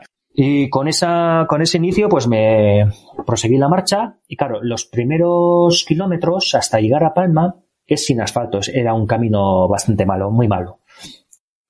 Llego a Palma, empiezo con la carretera asfaltada al de pocos kilómetros de, estar en, asfalto, me para una, una, moto con militares, me piden el pasaporte, eh, pero de muy mal rollo, eh, me empiezan a, a, preguntar y tal, y estuve un ratito con ellos y me dice, venga, sí, síguenos. Pues me llevaron a un poblado me sacaron como a las afueras del poblado, vinieron los militares allí y vamos, eh, un, infierno. O sea, se pensaban que era uno, como no sabían cómo, o sea, no sabían ni por dónde les estaba pegando el viento, porque claro, se ponían a hablar entre ellos y, y les entendía, pues eso, se pensaban que yo era uno de ellos. Joder y pues mm, eh, interrogatorios muy duros, buscando contradicciones, me registraron todo de arriba abajo, el ordenador, fotos, vídeos, eh, de todo, de todo. Eh, eh incluso, vamos, tuvieron, llamaron al cónsul, al embajador, no, el cónsul luego llamó al embajador de España en Mozambique, vamos, se lió ahí una, una parda. Y, y, le dije, a ver, si yo estaba pasando controles hasta, hasta ahora y no ha pasado nada. Y, y, claro, y me dice, eso lo voy a comprobar, me dice el policía. Como, como, como sea mentira, yo mismo te voy a llevar a no sé dónde y te voy a dar de hostias. Mira, es que, eh, a ver, no hace, no hace gracia, pero es que me sonó tan macarra que me, que me partí, me partí la caja delante. O sea, y, y, nada, eh, menos mal que las eh, investigaciones que hizo eh, pues corroboraba, corroboraba mi versión. Entonces luego no me dejaban seguir. estuve pues horas, horas, horas. No me dejaban seguir en bicicleta y tal. Y vino una tanqueta y me, llevaron a un campamento militar. De, no, hasta el, campamento, hasta, el, hasta el campamento militar fui en un coche policía y luego en el, en el campamento militar, ahí también estuve un ratito y ahí metimos las cosas en una tanqueta y la tanqueta me llevó a Mocimbo a la playa, a la, a la capital de, de, esa zona. Llamaron a la, a la comisaría y les dijeron, le, les dijeron sobre mí que ya me habían, eh, pues eso, que ya me habían eh, interrogado y tal y, y, que, pues para que supieran, ¿no? Eh, para que se, eh, yo lo que entendí es para que pues para que se cargara un poquito de seguridad, por decirlo de alguna manera. Sí. Cuando, cuando llego allí, eh, allí nadie había hablado con nadie, eh, y vamos, eh, el proceso, igual, lo mismo, otra vez, de cero. O sea, como si me hubieran pillado ellos. Otro interrogatorio muy duro, eh, buscando eh, de malas maneras, siéntate en el suelo, eh, mal, mal, mal. y bueno, luego pues las cosas llegaron a su sitio y claro, les tuve que hacer un plan, fíjate, un plan de lo que iba a hacer yo en Mozambique. Y le dije, a ver, que yo no sé, o sea, yo sé que voy aquí, pero no sé cuántos días y tal. Me dice, como vayas a Quirimbas y digas que estés una semana y estés diez días, vas a tener problemas. digo, joder. digo, pues apaga y vámonos. Oye, pero a ti con todas estas experiencias y viendo que este da el plan, ¿te dan ganas de seguir? A mí me, a mí me hubieran dado ganas de decirme, me voy de Mozambique y ya sigo por otro lugar con tranquilidad. Yo, eso, eso mismo lo hablé yo, con, porque claro, yo cuando hablaron con el cónsul, el cónsul quiso hablar conmigo. Y, yo le dije, a ver, eh, pues pasa esto, si tal, no sé qué. Y digo, mira, yo con la forma de viajar que tengo, esto yo sé que me va a pasar, eh, es cuestión de tiempo. Si no es por terrorismo, es por drogas o es por yo que sé qué. Pero es cuestión de tiempo de que tenga una movida de estas. Y, me ha tocado aquí. Y, y, das por hecho que eso te va a pasar. O sea, tarde o temprano, mm. si no es por un lado, va a ser por otro que, que, te va a pasar. Y lo tienes que afrontar y a ver, si, si, si estás más limpio que el agua de manantial, lo más normal es que no pase nada más. Y, nada, eso, a mí lo que me fastidió es eso, que tuve que hacer un planning y claro, yo les dije que iba a estar en Mocimba de Praia no sé cuántos días, igual dos o tres, pero claro, yo ya estaba rayado y le dije, y claro, fui a comisaría a decir que me dos o tres me quedaba pues uno. Y, y ahí nadie sabía nada, o sea, es que nadie sabía de, de pues que tenía yo pues eh, que había hecho un informe, o sea, o sea, un, un, un cachondeo, o sea, bueno, ya te puedes imaginar un poco, porque claro, cuando me estaban interrogando, estaban echando la culpa de mi situación a los sudafricanos que me habían eh, que me habían eh, alojado en el, en, el, en el, terreno ese, o sea, dices, a ver, he pasado la frontera, he pasado no sé cuántos controles y, y la culpa la tienen ellos que me han hospedado una noche, o sea, eh, cosas sin sentido, o sea, algo muy, muy espeluznante. Pero bueno, al final, eh, como vi que aquello no tenía un sentido, eh, el informe ese que hice, pues al final pues hice pues eh, viajar normal. Y, no, y no pasó nada. No pasó nada. La verdad que no volvió a pasar nada. Me fui a las Crimas, me estuve ocho días allí tranquilamente y luego ya tiré hacia, hacia el lago Malawi, que hacia Lisinga, que ahí conocí a una, a una mujer y estuve en su casa eh, descansando también y, y nada. Y luego ya pasé a Malawi y Zambia. Así es, yo creo que Malawi, este país al que entras ahora, ha sido uno de los países, no sé si que te decepcionó o con los que no conectaste especialmente. Sí, la verdad que, a ver, eh, sí que fue, estuve, estuve básicamente descansando, ¿no? Y pero el contacto con la gente tampoco fue tan igual tan eh, agradable como en otros países y, sí que me defraudó un poquito. Luego también en la, ruta que escogí tampoco tuve ningún contacto con la fauna salvaje. Sí que fue bastante bonito, sobre todo cuando, bueno, el Licoma me tire, no sé, una semana o dos semanas. Es una isla que está casi al lado de Mozambique y se está, se está muy bien, la verdad que se está muy bien hice poco más que descansar y, luego me fui, pasé al otro lado del lago y de ahí me subí a un, a un alojamiento que se llamaba Mushroom Farm, que era de, entre otras cosas, también tenía, eh, plantaban eh, verduras, vegetales de, eh, bueno, de estos que son así ecológicos y tal, ahora no me sale el nombre. Orgánicos. Sí, orgánicos, eh, permacultura, de permacultura. Eh, practicaban la permacultura y las vistas de allí pues eran espectaculares. Y ahí también coincidí con Churi. Y de ahí ya me fui tirando poquito a poco a la capital y de la capital salir del país. Eh, eh, la gente, pues no sé, no, no es que sea mala gente, pero eh, me recordó un poquitín a, Etiopía, sobre todo el tema de los niños. Eh, al de nada ya te empezaban a pedir todo y, y, luego aparte, lo que menos me gustó es el, el, el este inferioridad que tienen, el, el, complejo el, complejo, el complejo de inferioridad que tienen. O sea, es, es algo que realmente chocante. O sea, increíble. Porque cuando vienen aquí, cuando un negrito puede estar aquí eh, en España o donde sea, aquí en Europa, pues igual se puede sentir cohibido o, pero es que tú vas a su país y es que es, cuando se pone a hablar contigo es que tienes la sensación de que, de que, de que se sienten menos. O sea, es, es algo, algo increíble, vamos. Entonces, también me defraudó también por eso. Sí, que no hay una relación como de tú a tú, ¿no? Eh, no, no, no, es, no es como en otros países. Eh, a ver, puedes también eh, profundizar ¿no? con ellos, ¿no? Pero no sé, no, no, no, no fue tan tan positiva como en otros países, la relación con ellos. Sí. Me parece haber leído, cambiando un poquito de tema, que, que a estas alturas de viaje habías perdido 20 kilos de, de peso. ¿Cómo es posible? O sea, ¿por enfermedades que tuviste o, Pues al final estar en la carretera, comer lo que, lo que encuentras. Había días que casi no comía, no comía. A ver, yo soy de mucho comer en general.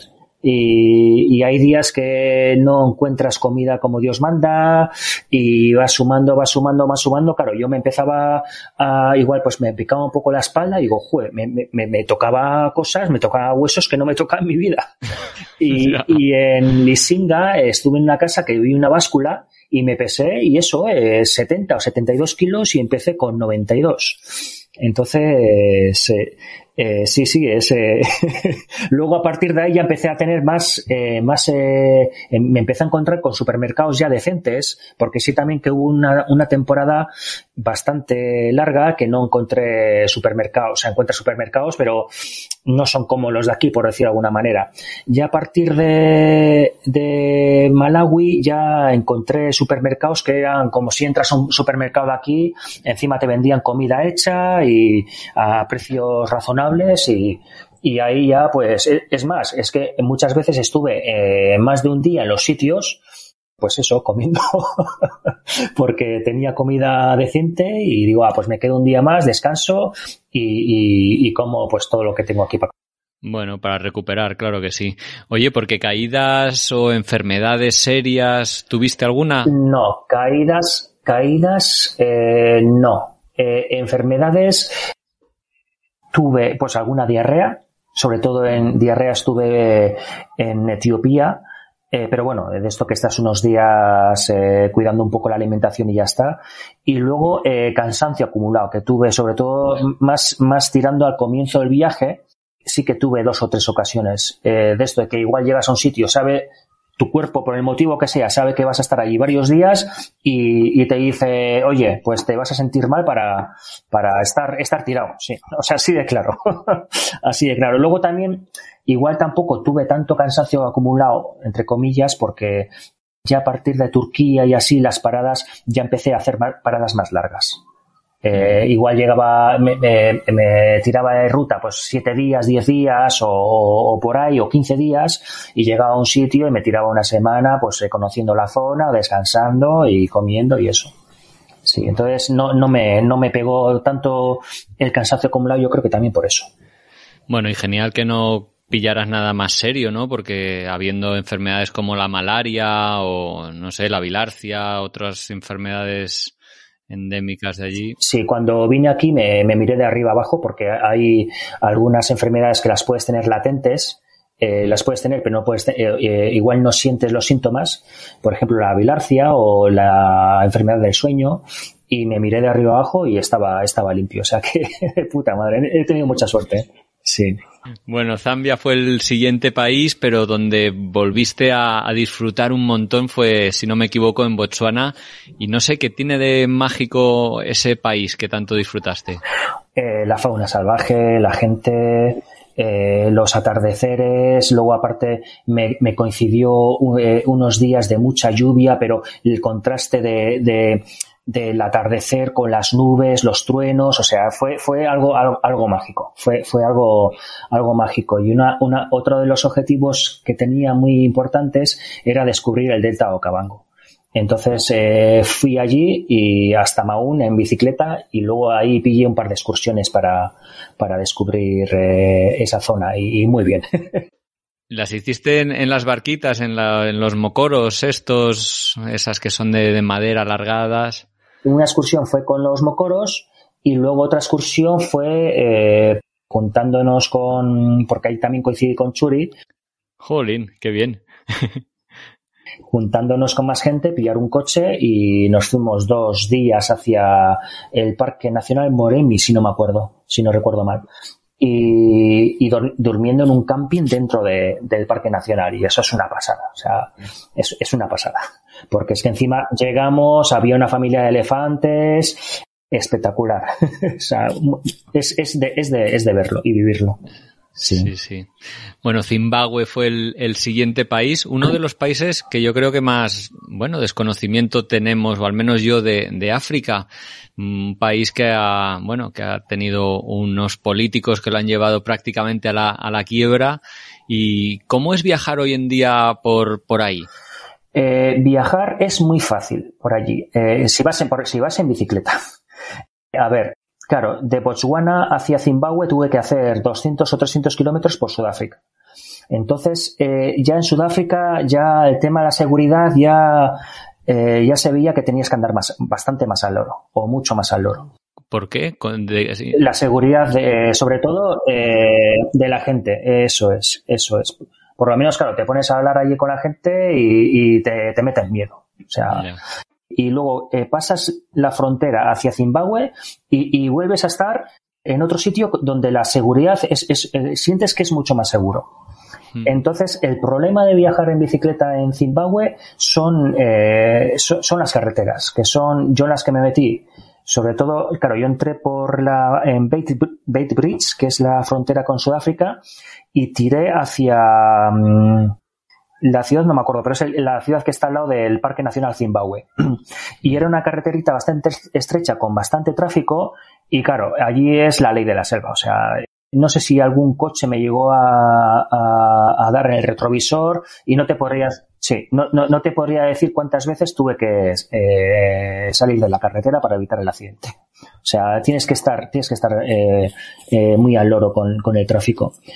Claro, y en general no intentabas ir por pistas o así, o, es que es muy complicado la, o, que no hay directo. No sé si hay. Yo lo que vi y, a ver, no me acuerdo hasta qué punto indagué bien el, sitio, pero de, ir no, no es como en otros países. O sea, hay muchas veces tú de un sitio a otro tienes una carretera y ya está. O sea, no tienes eh, muchas más opciones. Opciones, claro, claro, claro. Claro, igual te metes en algún sitio y, no sé, vez a saber dónde llegas o...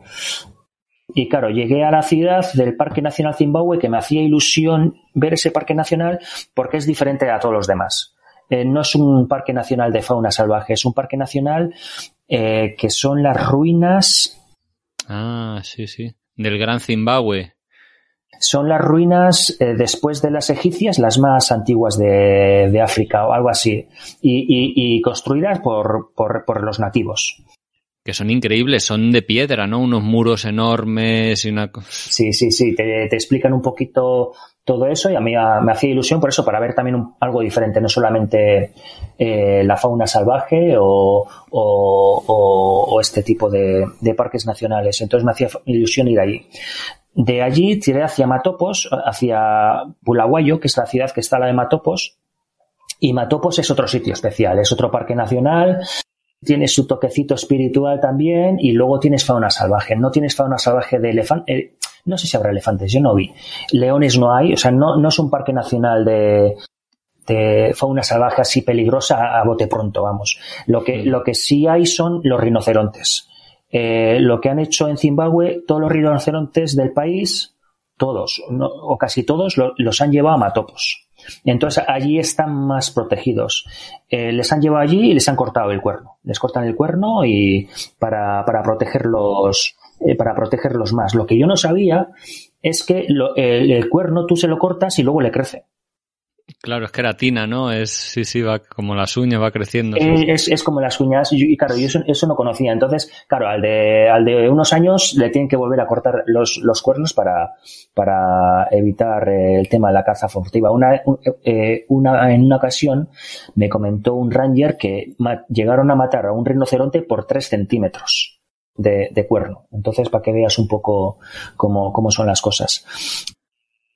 Y ahí, en principio, me iba a meter en bicicleta porque creo que estaba, estaba, estaba permitido, pero conocí a una pareja que estaban viajando en 4x4 y me dijeron para, me dijeron para unirme con ellos y me, me fui con ellos. Entonces estuvimos viendo los sitios más bonitos y, y rinocerontes los rinocerontes. Eh, fue una pasada. Sobre todo una ocasión que estábamos en, eh, en, el camino, de repente había un par de rangers y nos dijeron, eh, nos dijo uno de ellos, ¿queréis ver rinocerontes? Claro. eh, se montó con nosotros, nos llevó a un sitio, nos bajamos del coche y fuimos poquito a poco ahí medio escondidos en, la, en el bosque y vimos un par de ellos.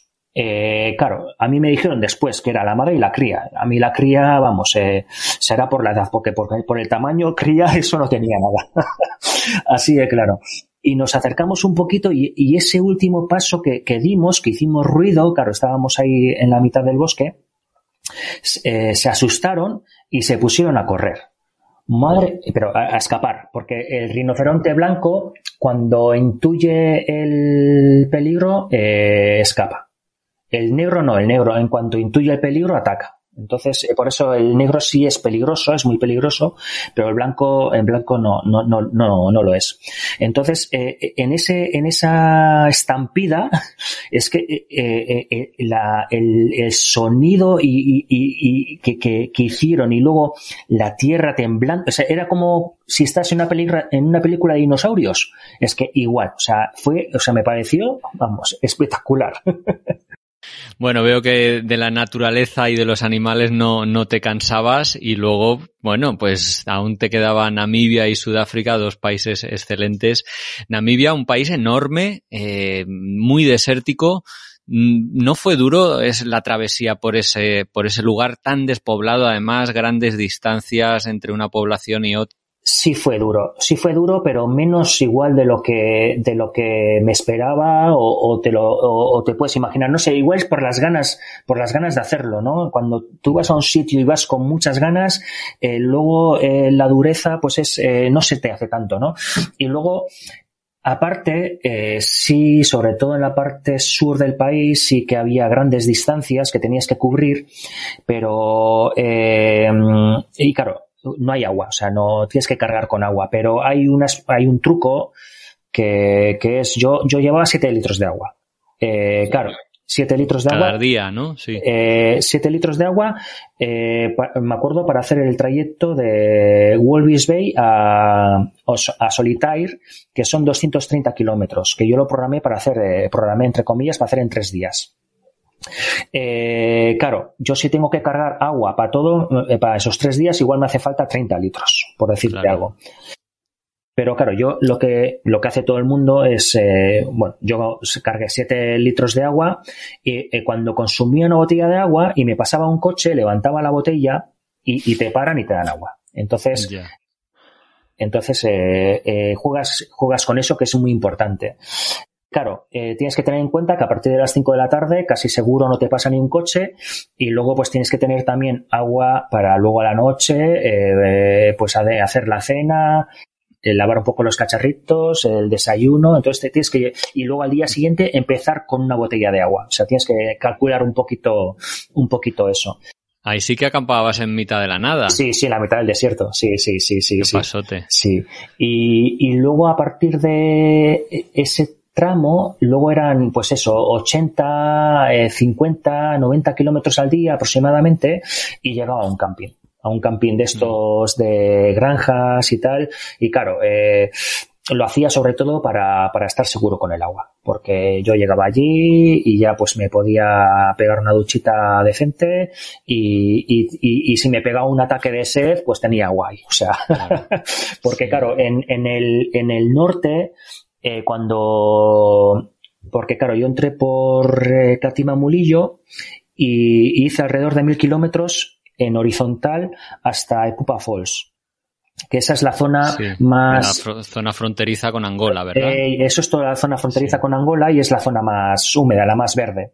Es, eh, vas vas eh, al principio por, al lado del río Cabango y después vas pues por el río Cunene. Luego de, de eh, Pupa Falls estuve dos o tres días allí y a la hora de irme me, me dijeron que había un, una fuente a unos no sé cuántos kilómetros y que ahí podía coger agua. Claro, yo esa fuente no la encontré. Eh, sí, claro, no, no está lo de la carretera. Te pones a buscar, no hay ninguna señal y, y no, no la encuentras. Y es lo que me pasó algo parecido a lo que me pasó en, en, en Sudán. A ver, yo agua tenía, y tenía agua suficiente para llegar al siguiente destino. Iba, igual, pasado, igual, igual iba a pasar un poco de sed. pero en mi cuerpo yo estaba tranquilo, pero en mi cuerpo en algún sitio había algo que no estaba tranquilo. Es que no, no, no, no, no. Y claro, te pones a ver ahí, eh, pues edificios, charcos, y, y, la verdad es que no mola. y, justo me pasó al de, pues al de un rato, me pasó el, el, que era el manager del, del, camping que había estado y como sabía que había salido, eh, tuvo el detallazo de traerme una botella de agua congelada. Entonces, claro, no solamente me trajo agua, sino que también estaba fría. que eso es de los mayores placeres que hay. Oye, uno de los, de los, bueno, temores que tenías al principio, que eran las averías mecánicas y demás, aquí yo creo que te jugaron una mala pasada, pero también una experiencia muy peculiar rodeado de, eh, de mujeres jimba en un bar que tuviste que parar. Buah, buah. Eso, eh, eso es las cosas que solamente te pueden pasar si viajas en bicicleta. O sea, sí. Claro, yo cuando eh, veía un pueblo y veía que tendía, tenía tendido eléctrico, digo, si hay electricidad, hay bebidas frías. Y evidente, claro, es que es, es que es así. y, y evidentemente paras. Eh, en ese pueblo, si tú vas en coche, no paras, bueno, al pueblo, aldea o media aldea, tú no paras, pero, pero ni, de coña. Claro, eh, eh, entré, en el, entré en el bar y, y, claro, estaban las mujeres Jimba pues bebiendo y estaba yo entre ellas, yo era el raro, claro, evidentemente, entre ellas, y digo, ahí va la hostia, yo me vendo mi refresco y, entre ellos y todos, todos mirándome y dice, joder, qué, qué, qué, cosas, macho. Sí, sí, súper super bonito, una, me, me, me, encantó, me encantó. La verdad es que impresionan mucho las mujeres, especialmente las jimba, con esos tocados y esos ungüentos que se ponen y, en fin. Bueno, Sudáfrica fue el, último país de esa, de tu travesía.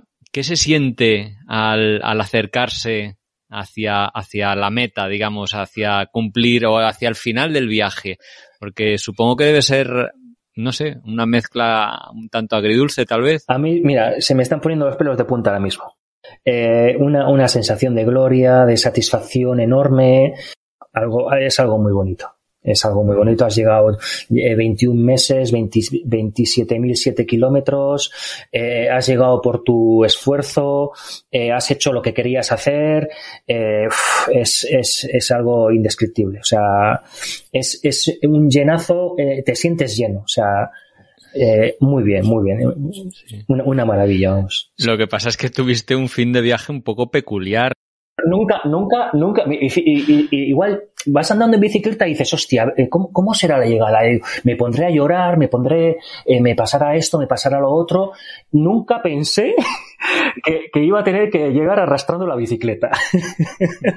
Pero es que además, 40 kilómetros, creo. Claro, a ver, yo, yo calculando fechas era muy malo. Entonces, pillé el vuelo de Ciudad del Cabo y cuando me puse en marcha vi que si iba a ese ritmo iba a llegar tres semanas antes de lo que, eh, de lo que tenía previsto. Entonces vi por el camino que había otro centro, eh, desviándome a 10 kilómetros, otro centro de meditación y que podía hacer un retiro de 10 días. Y dije, joder, pues mira, perfecto. Y me fui al centro de meditación y claro, ahí las, las eh, cubiertas ya estaban ya, pues, a ver, yo les estaba haciendo a la cubierta trasera eh, pues 4.500, entre 4.500 y 5.500 kilómetros.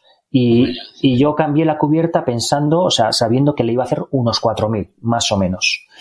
Eh, ¿Qué es lo que pasó? Que eh, en esos 10 días se me desinfló un poquitín la rueda y ya estaba ya, pues ya machacada, estaba un poco machacada. Entonces, cuando, cuando me puse en marcha, eh, la rueda perdió el perfil, la cubierta perdió el perfil, entonces cada vuelta me da un golpecito, como si estuviese descentrada. Entonces ese golpecito hacía que se desgastara más justo en esa zona. Entonces, cuando le hice, pues no sé, 500 kilómetros, pues ya tenía un agujero. Una, una raja, pero de varios centímetros. Y claro, eh, yo estaba viendo que, que, estaba yendo a más, yendo a más, y ya cuando vi al agujero, la raja, dije, a ver, que ya estoy llegando, a ver, a ver, eh, sí, sigue, digo, a ver si me llega. Claro, y y el tema es eh, que tuve un pinchazo, ya vi que aquello tenía una raja de la hostia, y lo que hice fue ponerle a la cubierta, tenía una cámara mm, rota, entonces lo que corté, corté la cámara y le puse cuatro, eh, cuatro capas de cámara para, para proteger más la cámara que iba con aire. Y, claro, ahí me, me dijeron una zona que tenía que tener cuidado con la gente y a partir de esa zona pues ya pues en principio no no no no habría problema y dije joder pues espero que que por lo menos pase esa zona y, y fue pasar la zona y al de tres kilómetros otro pinchazo y ya vi, vi que el agujero todavía era más grande y dije, a ver, ¿qué? ¿Lo reparo otra vez y al de dos kilómetros otro pinchazo? Eh, no, no, o sea, no, no puedo andar así. Y vi que eh, al de 12 kilómetros tenía un alojamiento y digo, y, y, llegaba de día, que es muy importante. Entonces dije, mira, me voy andando y, y ya está. Eh, fui andando a ese alojamiento y al día siguiente tenía otros 28 kilómetros hasta, hasta el waterfront y, y, chequé que era seguro, me dijeron que no había ningún problema y tal, y, nada, pues empujando la bicicleta hasta 28 kilómetros empujando la bicicleta hasta allí. Sí, sí, o sea, así, así, así llegué. Sí, es que es, es, es increíble. Sí, yo no, no, no, me lo esperaba, vamos. Pero bueno, tocó, tocó así. Qué emocionante, como decías, qué alegría. Además, este, este viaje lo fuiste narrando todo en un, en un blog que llamaste Rumbo al Interior.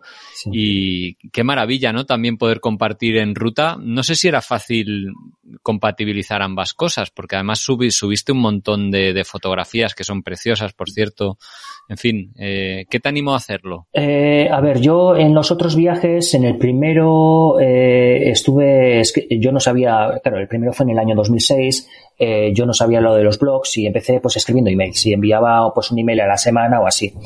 En el segundo escribí un blog y pues eh, pues la gente pues me decía oye pues eh, que escribes bien tal que está guay tal y no sé qué así sabemos por dónde andas tal y esta, en la, al comienzo, no tenía muy claro si escribir un blog y tal, pero me dijo algún colega que, que sí, que me quería seguir y tal, y digo, ah, pues mira, pues me pongo, me pongo con ello. Mm. Y, y, nada, pues a ver, eh, costar, pues sí cuesta un poquitín, pero bueno, al final, como llegaba igual a los sitios, estaba varios días, digo, ah, pues me, cuando me entraba la inspiración, pues escribía pues el post o parte del post y, y, y lo vas, lo vas haciendo. ¿Y llevabas ordenador o lo hacías ah, con tu ordenador? Sí, lo lleva, lleva ordenador, entonces cuando me conectaba a wifi, eh, pues luego subía pues la, lo que es el, el post, algunas fotos, algún vídeo que también subí y todo, y todo eso, sí. Hombre, como testimonio no tiene precio. Sí, claro, eh, esto, esto, esto está bien porque ahora tengo como, como una especie de diario, medio diario. Eso, en ese aspecto está muy bien, sí. Lo que no sale así es, es el regreso, el, el, cierre del viaje, que también, bueno, eh, supongo que volver a casa forma parte de él. Si no me equivoco, volaste a Sevilla para, para regresar pedaleando. ¿Cómo fueron, cómo fue atravesar España y llegar a casa de la misma manera que te fuiste, pedaleando? Eh, a ver, yo llegué a Sevilla y ahí tenía, eh, tenía una amiga, tengo una amiga y, y, claro, yo mandé los repuestos, todos los repuestos que me hacía falta los mandé allí y, y me puse en marcha. Y, cogí la ruta de la plata y joder, pues mucho más fácil, eh, la comida pues ya te, te suena, te suena la comida y claro, al de dos días, creo que fueron dos días ese, claro, yo la intención era eh, llegar a casa en bicicleta, porque me hacía ilusión llegar en bicicleta, y luego por el camino ir visitando a la familia, porque yo tengo familiares eh, por, por el camino. Entonces, yo lo que hice fue al de dos días de ruta de Sevilla llegaba al pueblo de mis padres, que estaban allí, y llegué en plan sorpresa, porque mis padres se pensaban que llegaba una semana más tarde, y llegué el día de cumpleaños de mi padre.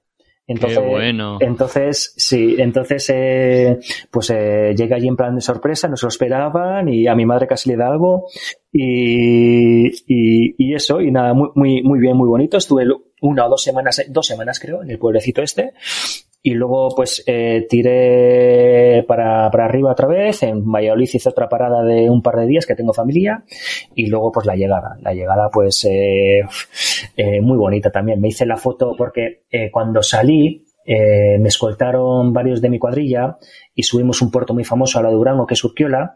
Nos hicimos el, la, una foto muy bonita que tenemos de ahí.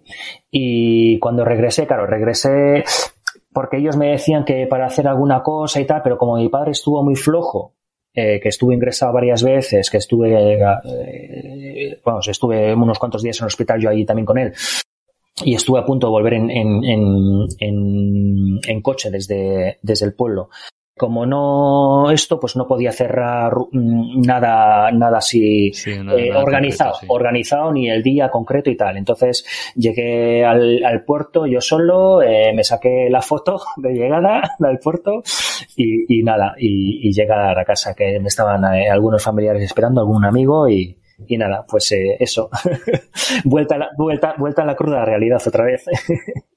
La verdad es que en tu caso, eso, ya habías hecho dos grandes viajes, este era el tercero.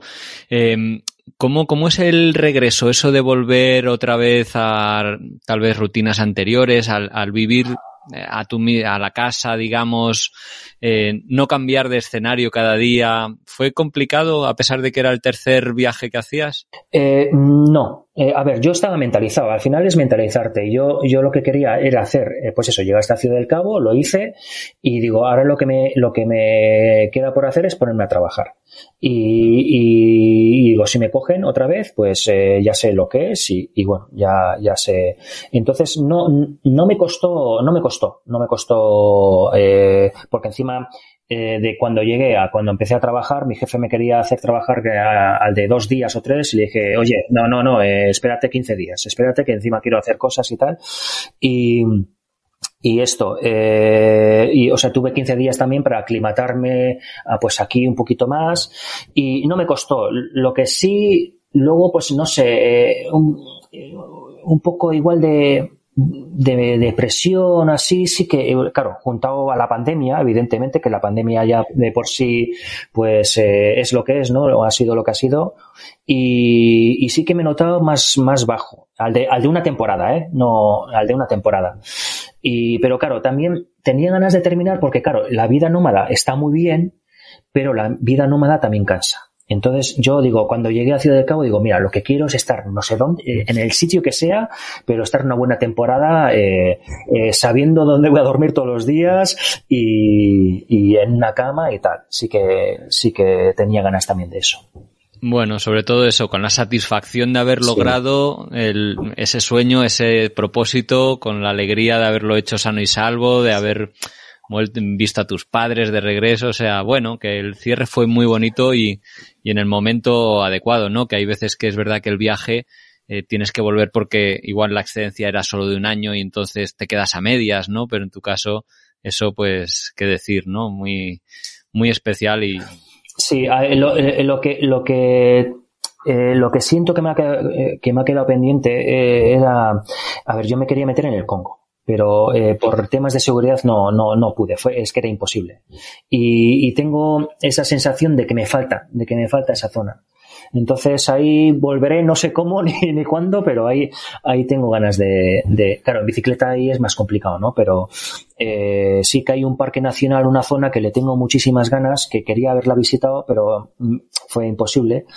Y tengo esa sensación de que me queda pendiente. Es, muchas veces pasa, ¿no? Estás viajando y hay una cosa que no, o un país que no conoces, pero pasas al lado, te empiezas a enterar de cosillas y te, te entra el gusanillo, ¿no? Eso me ha pasado a mí unas cuantas veces. Sí, sí. Cuanto más se viaja, más, más cosas queremos ver, porque eso precisamente se amplían los horizontes.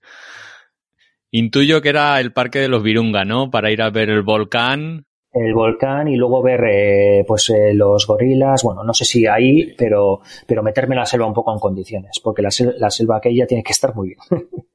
Oye, así es, para ir concluyendo esta entrevista, me gustaría preguntarte, porque, bueno, has, te has cruzado toda África, y es verdad que África, pues, bueno, tiene así en general una mala prensa, mala imagen de lugar inseguro, corrupto, peligroso. Mm, ¿Ratificas un poco esa imagen o nos tranquilizas un poco al respecto y a algún viajero que esté escuchando esta entrevista que se esté planteando cruzar África? A mí África, quitando sitios puntuales, eh, joder, es muy seguro. La gente es muy acogedora, muy, muy hospitalaria no, yo no puedo hablar mal de, de, de, África, o sea, no, no, o sea, no es inseguro. A ver, puedes tener mala suerte de, porque claro, yo lo que te comenté es que eh, hay, eh, si vas a cruzar África tienes que cruzar zonas que están en rojo, que están en conflicto entre ellos. Entonces, que justo pases por una zona en rojo y, y, y se active el conflicto, pero eh, eh si, si no, eh, no, no, o sea, es, es muy segura, es muy segura. A mí, a mí me ha parecido muy seguro. Mucho más seguro que otros países, desde luego. Pues así, muchísimas gracias por tu tiempo. La verdad es que al final hemos estado hablando más rato del esperado, pero es que me encantaba conversar contigo. Como te dije, yo había atravesado con Iciar África, pero por la otra costa y bueno, conocer todos estos países, eh, muchos de los cuales todavía no conozco, ha sido, ha sido un placer y, y yo creo que los oyentes también lo habrán disfrutado muchísimo.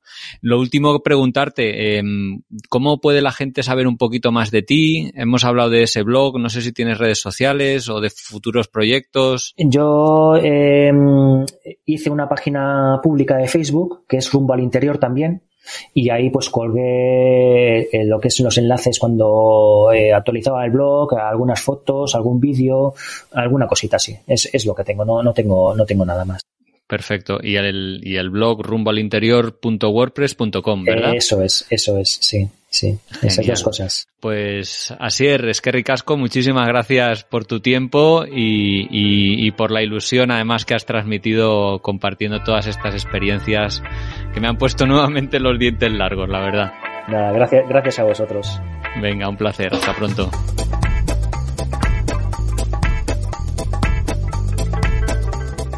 Y esto ha sido todo por hoy. Os quiero dar las gracias por haber escuchado hasta aquí. Si os ha gustado mucho, compartidlo, dadle al like o, bueno, poner cualquier comentario que os parezca relevante porque eso nos da mucha energía y ganas de seguir adelante con este proyecto. Un saludo a todos los oyentes de Radio Viajera, iBox, iTunes, Spotify o allí donde nos estés escuchando y hasta la semana que viene.